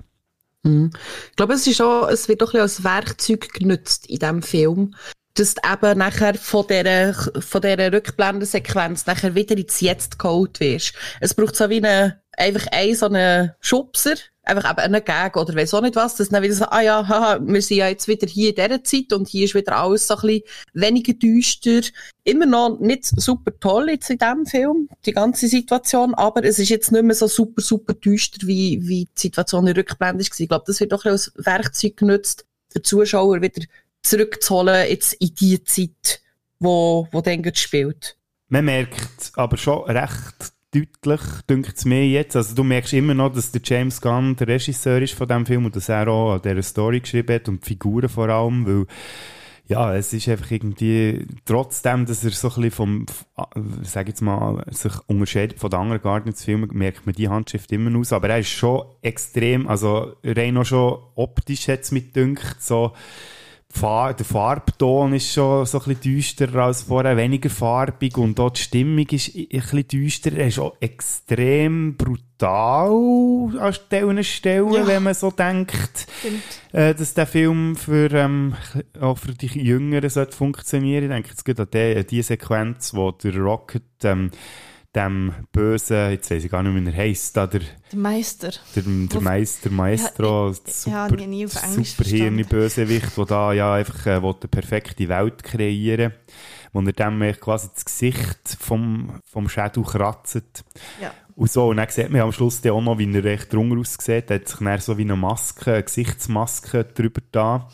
Und du siehst den Bösewicht dann echt permanent durch den Film, du siehst, dass er wie eine Maske über dem Mhm. Kopf hat und du fragst dich die ganze Zeit, was ist denn dort drunter? Und am Schluss sieht man auch so, wie das aussieht dort drunter und das sieht man auch noch so durch die Bots, ja. Das könnte so kleinere Zuschauerinnen und Zuschauer schon noch ein bisschen verstören. Ja, das hat ziemlich grusig ausgesehen. also, das habe ich mir auch gedacht, für Kinder, die ja das auch schon noch schauen. Ähm, auch der eine, der verbrätelt wird vom, äh, ah, von dem, vom Sohn Ah, ja. von dieser... ja.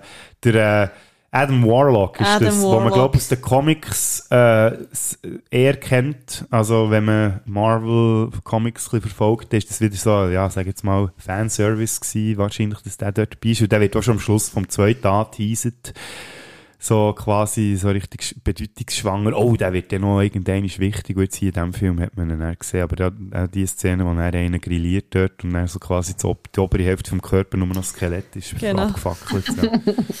Lo, bei dir den Eindruck, äh, jetzt, jetzt, du hast ja gesagt, du hast jetzt mit etwas locker flockigem gerechnet, hast jetzt mehr Tränen vergossen, als du wahrscheinlich äh, gedacht hast. So alles in allem hat jetzt die, für dich das gestummen, so als Guardians-Film, so das, das Erlebnis. Nicht wirklich, nein. Dann kommen wir Nicht jetzt zu dem, ja. Ja.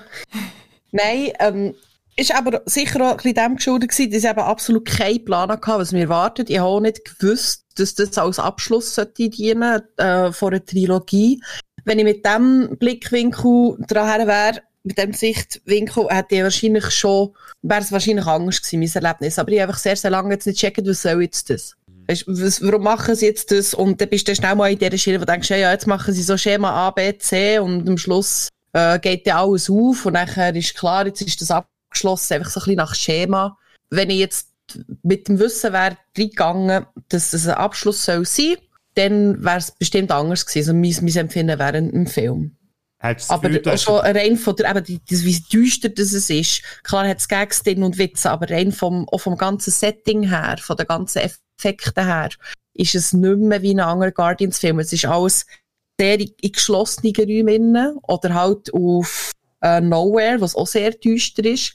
Es ist einiges Mal, wo sie eben auf dieser Pseudo-Erde sind, ist es offen, du siehst den Himmel und sonst ist alles einfach wirklich immer so beengend, beklemmend, dunkel, düster. Nicht wie die anderen Guardians-Filme, die von sich aus eigentlich sehr, sehr farbig waren und auch sehr fröhlich und lustig. Stimmt, ja. Das ist, äh, das ist mir gar nicht aufgefallen, dass man den Himmel gar nie wirklich sieht, ausser dann auf dieser, auf dieser äh, zweiten Erde, ich weiß gar nicht, wie sie es genannt haben.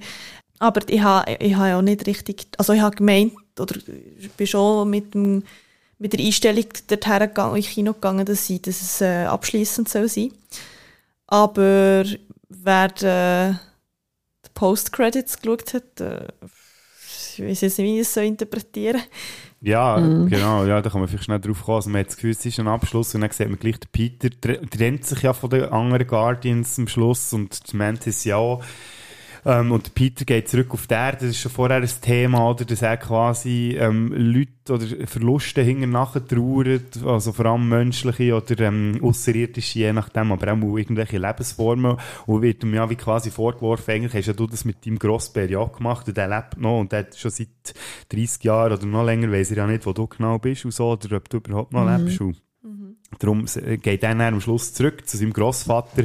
Und dann sieht man in der Post-Credits-Scene, wie er mit seinem Grossvater am Morgen hockt, sie da irgendwelche äh, lapidare Sachen diskutieren, wo er den Rasen von seinem Nachbar muss mähen und warum das, das nicht der, der Sohn von dem Nachbar können machen und so. Und dann liest man am Schluss, ja, äh, der Star-Lord will be will, back. will return oder will, Will be back, return, ja. ja. Mhm. Und dann habe ich mich auch gefragt, ja, ist jetzt das einfach ein Gag oder wie kommt der wirklich, und dann sieht man einen Film, echt so anderthalb, zwei, zweieinhalb Stunden lang echt der Star-Lord so in ganz normalen Alltagssituationen auf der Erde. Ist irgendwie noch lustig.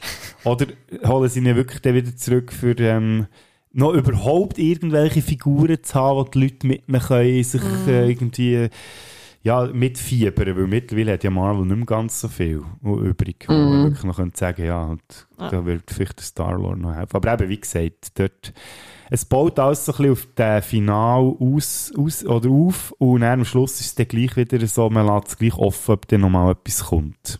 Ja, ich glaube, das lässt sich aber Marvel immer ein bisschen Ja, ja. auf. Zum Beispiel eben jetzt bei, den, bei, dem, bei dieser Post-Credit-Szene. Ich habe jetzt wirklich gedacht, okay, ja, noch abschließend, zum schauen, wie es mit dem Grossbär läuft. Dann kommt noch der Satz. Nein, ich so, ja, gut. Hat es nicht gebraucht, hat es einfach nicht gebraucht. Ja. Das war das gleiche wie, äh, sorry, wenn ich da schnell reingrätsche, aber, und vor allem wieder mit dem Film komme, aber es ist für mich auch ein gutes Beispiel. Ich meine, bei No Time to Die, beim letzten James Bond, ist es genau gleich gewesen. Es ist jetzt der Abschluss.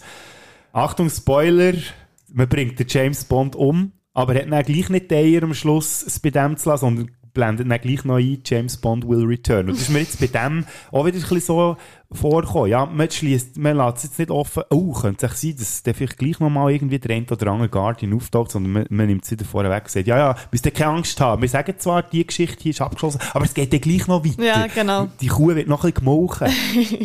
Das ist bei mir noch so ein bisschen Faden oder ein fahler Beigeschmack, der bleibt. Das war bei mir auch so. Gewesen. Dann lese ich das und denke so, boah, eigentlich habe ich gar keinen Bock. ja, gell? also, lass es doch sein. Also, nein, jetzt, eigentlich habe ich gar keinen Bock. Müsst nicht. Lass es sein. Ja, ist wirklich so. Jetzt hat er so eine Fuhr gemacht für den Film, dass es einfach abgeschlossen ist und so, ja, okay, schön, Schema an, so, zack, zack, zack. Und alle haben jetzt irgendetwas in das eigene und die haben jetzt nicht mehr miteinander zu tun. Perfekt. Lass es doch jetzt einfach so, wie es ist. Genau, das wäre eigentlich das Perfekte. Ich meine, wenn du schon so in eine düsterere Gegend äh, treibst. Ich meine, man fragt sich auch, wo soll es jetzt da noch anhängen? Mhm. Weil der James Gunn, wissen wir, der wird keinen neuen oder nächsten Guardians-Film mehr machen. Der ist jetzt bei DC gespannt, als äh, Co-CEO irgendwie oder so. Ähm, und wird dort äh, Führung übernehmen bei Projekten, die jetzt anstehen. Neue Superman-Filme sind geplant, neue Batman-Filme, Supergirl, äh, irgendwelche, ja, eben, auf jeden Fall ganz viele Sachen. Und ja, jetzt, jetzt das Franchise von den Guardians in andere Hände zu legen, könnte ich mir das ein bisschen schwierig vorstellen. Und vor allem ist es mm. überhaupt nicht nötig. Mm. Ich glaube, da widersprechen die mir auch, auch nicht. Mm. Was aber noch nötig wäre, wäre, dass man ähm, wenn man die Marvel, oder die, die Marvel, ganze Marvel-Geschichte wird ja weiter gemacht. Und man hat jetzt auch schon gemerkt, dass es genau gemauchen, die Kuh. und ähm, man probiert, oder hat ja probiert jetzt mit Ant-Man and the Wasp und auch schon vorher bei Loki so einen neuen Superbösewicht zu etablieren, wo wir Tracy ja im letzten Podcast schon recht kritisiert haben, dass das bei uns nicht ist angekommen, oder Jonathan Majors als Kang. Und vielleicht hat er es auch mitbekommen, dass der gute Herr im Moment ja ein bisschen Probleme hat, beziehungsweise ähm, ist er ja angeklagt worden, weil er scheinbar Körperverletzung hat gemacht bei ähm, mehreren Frauen, glaube ich, vor allem, und dort im Moment das Verfahren am Laufen ist. Also eben, es gilt ja die Unschuldsvermutung, aber man kann mal davon ausgehen, wenn Disney der äh, James Gunn für äh, schlechte Tweets, wo er sich schon lange dafür entschuldigt hat, zwischenzeitlich rausgeknallt, dass äh, so, äh, so ein Verfahren äh, wahrscheinlich auch gewisse Auswirkungen wird haben. Und er hat jetzt da einen guten Vorschlag, nehmt doch echt den Bösewicht aus Guardians 3. Ja, weil ähm, der hat mir jetzt also viel mehr imponiert als der andere. Ja, hat mich ein bisschen an, nicht an Thanos erinnert von bös her sein, von der Art her oder was immer, aber er hat ja eigentlich etwas Gutes wollen. Mit seiner, also mit, seinem, mit seinem Akt, oder dass er da Tiere hat genommen, mit diesen Versuchen gemacht und sie hat irgendwie, ja, seziert und was auch immer. Ähm, er hat ja eine perfekte Welt schaffen, wo man ja nicht sieht, sie genauso kaputt ist wie unsere. ja, genau. An dieser Stelle hat er so merken, ah, weißt du was, das geht eigentlich gar nicht, vielleicht müsste es aufgeben, aber er wollte ja nicht aufgeben und nicht die Welt aufgeben, zerstören ja. und wieder neu aufbauen genau. zum Schauen und so. Also. Und ich meine, das ist ja beim Thanos, der hat ja eigentlich auch eine gute Intention hinter dem Auslöschen von der Hälfte der Welt. Ja, und darum hat er mich da ein bisschen an Thanos erinnert. Ich so, ja, du Mensch, ist eigentlich gut, aber du machst es komplett falsch. Aber sonst... Wie so oft, wenn Leute Gottkomplex haben, gell? Genau, voilà. aber jetzt wird mal abseits von seinem, seiner Motivation, wo ja immer ein bisschen so, ja, wo man sich manchmal so ein bisschen den Kopf kratzt und die Stirn runzelt. Mal abgesehen von dem, der Typ an sich, der jetzt den gespielt hat, der Name vom Schauspieler ist mir jetzt nicht mehr präsent. Äh, der kompliziert. Der ist auch noch nicht so, ich glaube es auch nicht so er wahnsinnig. Er Woody ja. Iwuchi. Wie hat dir der gefallen lassen? Würdest jetzt du den gerne, also hättest du den gerne noch im anderen, oder würdest, würdest du jetzt da, wenn man jetzt den hat, oder würde weiterziehen für andere Filme, würdest jetzt du da sagen, mal, das ist echt ein guter Entscheid, oder wie hat jetzt der auf dich gewirkt in diesem Film? Er hat einen coolen Gring gehabt.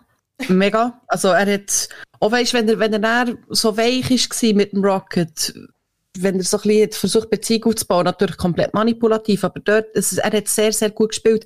Was aber er in meinem Fall wieder das Problem ist, er hat eine absolut verschissene deutsche Synchrostimme ja, gehabt. Das macht auch etwas. So ein, so ein helles, weiches Stimmli, wo überhaupt nicht wirklich hat dreht oder nicht, es hat überhaupt nicht zu seinem, zu seinem Gesicht und zu seiner Mimik gepasst. Aber generell jetzt rein, wenn ich, wenn ich eine Stumm hätte gesehen, muss ich sagen, der hat mir sehr gut gefallen. Der Schauspieler, der Gesicht, die Mimik und der Bösewicht an sich hat extrem viel Potenzial. Schade, dass er eben das erste Mal vorkommt, weil jetzt erst das erste Mal wirklich so gesagt, aha, ach da, die, die Gold, die Goldlöckchen da, die, die sind auch von dem gemacht und dies, und der hat eigentlich einen mega grossen Einfluss auf ganz viel in dem, in dem Universum. Und man hört zuerst mal von dem, da könnte man gut aufbauen. Ja, das ist Also man hätte schon ein bisschen darauf her aufbauen Ja, bevor man jetzt eigentlich da als Bösewichter nimmt. Ja, ja, ah, das ist genau das Problem, das man äh, ja, in vielen Filmen hat, weil das nicht von Anfang an der Plan ist, war. das ist das äh, Mhm. Reckoning, wo, wo hier in diesem Podcast auch schon mehrfach Thema ist, dass man eigentlich erst im Nachhinein probiert, rückwirkend zu erklären, warum gewisse Sachen passiert sind oder gewisse Mhm. Leute sind schon hinter allem gesteckt, aber von denen hast du noch nie etwas gehört und von denen nichts Mhm. gemerkt. Und das haben sie halt, sag jetzt mal, beim Thanos extrem gut gemacht und hier ist jetzt wirklich wieder so ein bisschen, oh ja, wir müssen jetzt wieder eine neue Bedrohung aufbauen, äh, zum zeigen, ah, der ist in dem Fall schon immer so ein bisschen Thema gewesen im Hintergrund und so, aber ähm, ja, zumindest kann man hier sagen, auch wenn es nicht so kreativ oder clever ist, äh, Schrift, äh, dreibuchtechnisch ist gemacht worden, zumindest hat er als Schauspieler und äh, mit seiner Ausstrahlung und auch mit seiner Bedrohlichkeit, die ich zwischendurch gespürt habe, durch das, dass man manchmal nicht gewusst hat, oh, was, äh, irgendwie, traust dem nicht und du weißt nicht, was als nächstes passiert. Und das habe ich schon noch gut gefunden. Das hat er sehr gut übergebracht im Vergleich zu ganz vielen anderen Schurken. Gerade im Zuge von Jonathan Majors, wo für mich einfach hinten und vorne nicht funktioniert als Obermotz. Gut, ähm, wir sind langsam, äh, gehen wir Richtung Ende. Die beiden Damen haben noch Programm, aber ich würde jetzt euch gleich noch schnell dazu nötigen, vielleicht am Schluss noch mal so ein Fazit ziehen zu Guardians 3. Vielleicht, äh, zuerst mal etwas, wo ihr findet, ja, das ist jetzt bei diesem Film nicht so gut gelungen, aber weil wir ja gerne auf einer positiven Note hören, würden wir dem am Schluss nochmal schnell so ein bisschen positiv oder was, was einem Positives von diesem Film in Erinnerung bleibt. Ich fasse es schnell an mit meinem Negativen. Ich sage, ähm, sie haben wieder ein bisschen viel wollen in diesem Film, jetzt mit dünkt. Ich finde es cool, dass sie den Fokus ein bisschen auf Rocket gelegt haben, aber dann gleich noch so ein bisschen zu viel mit dem Star-Lord Gamora und äh, irgendwie so ist dann wieder ein bisschen, all- ein bisschen viel reingestopft worden, wobei man es auch kann verstehen, weil sie ja eigentlich all die Figuren irgendwie wollen zum Abschluss bringen dann machen es aber dann auch am Schluss und tut nicht wieder ein äh, Fass auf, dass man wieder das Gefühl hat, es geht dann gleich noch weiter. Und ich muss sagen, bis etwa kurz nach der Hälfte, ich weiss, ich predige das immer, ist der Film für mich wirklich super gewesen. Ich habe mich sehr unterhalten gefühlt, bin auch emotional recht dabei gewesen, aber er geht für mich dann einfach im letzten Drittel zerfasert er wieder so ein bisschen und hat mich nicht mehr richtig mitgerissen. So die emotionalen Szenen haben mich nicht mehr richtig abgeholt, weil er einfach wieder zu lang ist und mich dünkt hat, so, jetzt tut er es irgendwie, jetzt, jetzt verliert es so ein bisschen an Drive. Und das ist etwas, was mich auch ein bisschen, ein bisschen rausholt in, in Filmen. Gut, das wäre mein Negativ. Tracy? Hey, ich habe irgendwie die Erwartung, also das klingt jetzt mega blöd, aber ich habe irgendwie gedacht, es stirbt jemand von den Hauptfiguren. Sorry. ja, die Erwartung wird ja auch geschürt, wie Ja, normal, oder? Also, Ich habe voll gehofft, dass jemand stirbt. das ist schon ein bisschen enttäuschend. Das ist schon ein bisschen enttäuschend. Nein, ich habe echt gefunden, ist halt wie beim, bei Endgame, wo der Iron Man stirbt, du weißt, okay, das ist jetzt fertig, oder?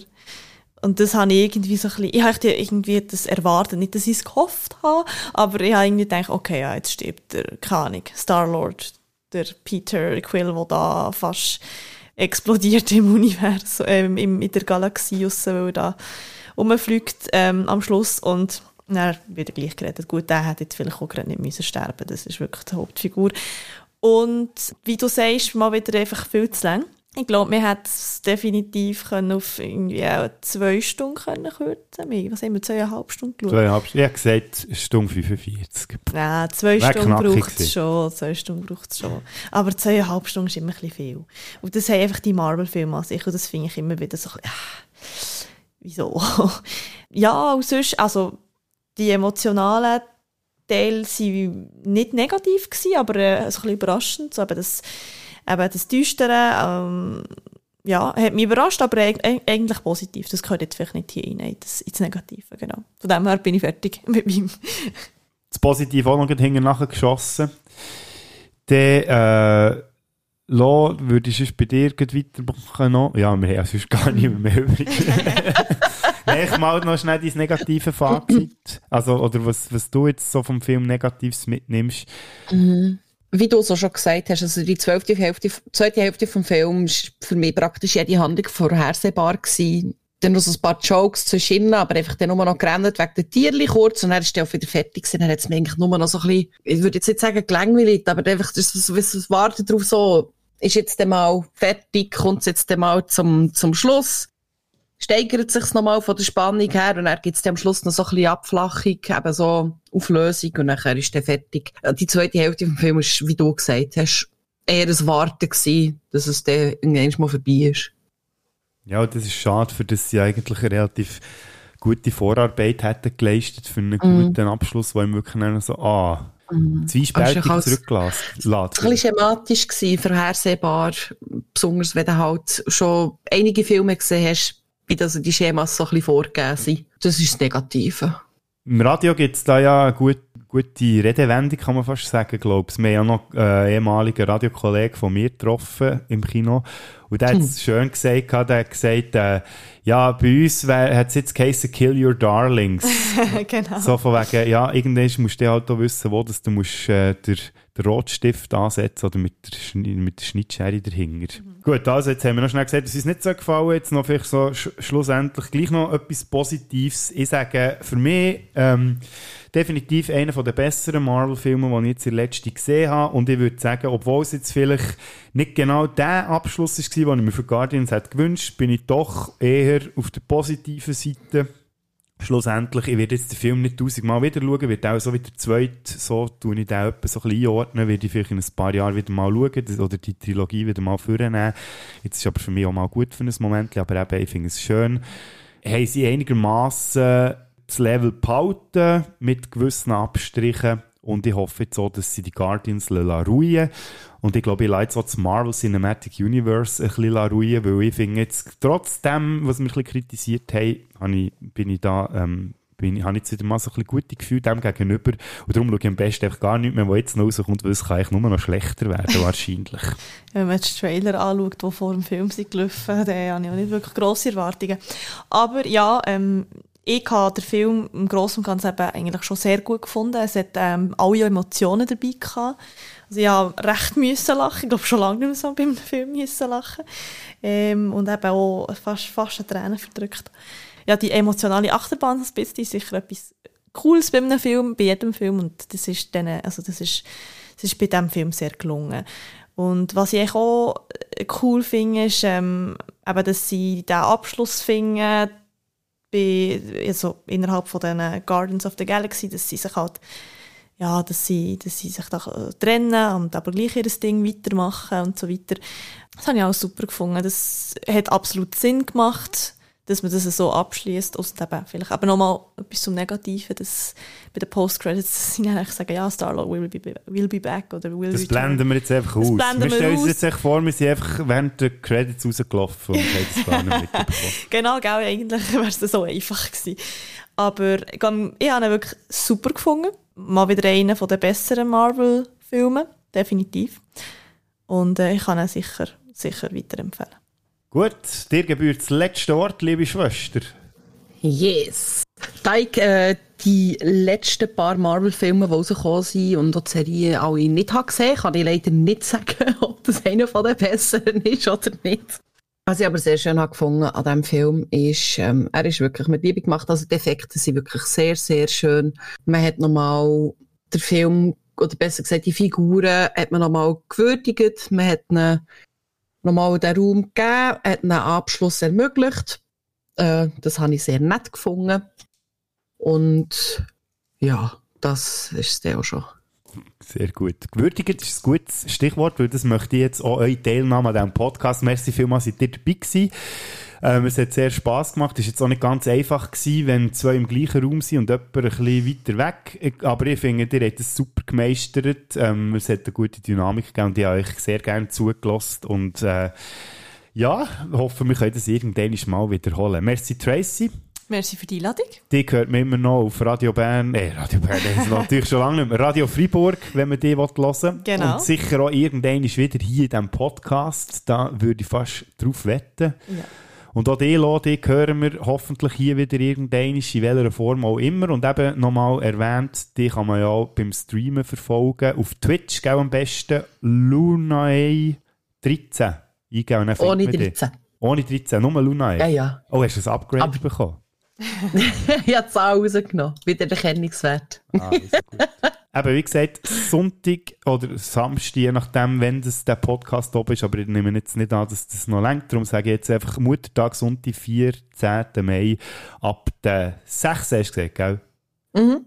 Kann man die beim Gamen verfolgen. Und so, wir sind am Ende, weil ihr beide habt ja noch Programm, wie wir jetzt schon gehört haben. Und dann äh, danke ich noch einmal und fühle mich jetzt auch, wenn ihr mich beide verlässt, etwa so wie der Stan Lee am Schluss vom zweiten Guardians-Film. Hey, wait, where are you going? Hey, you were supposed to be my lift home. How will I get out of here? Hey, uh, gee, I've got so many more stories to tell. Ah, guys. Oh, gee. Okay, that's a wrap.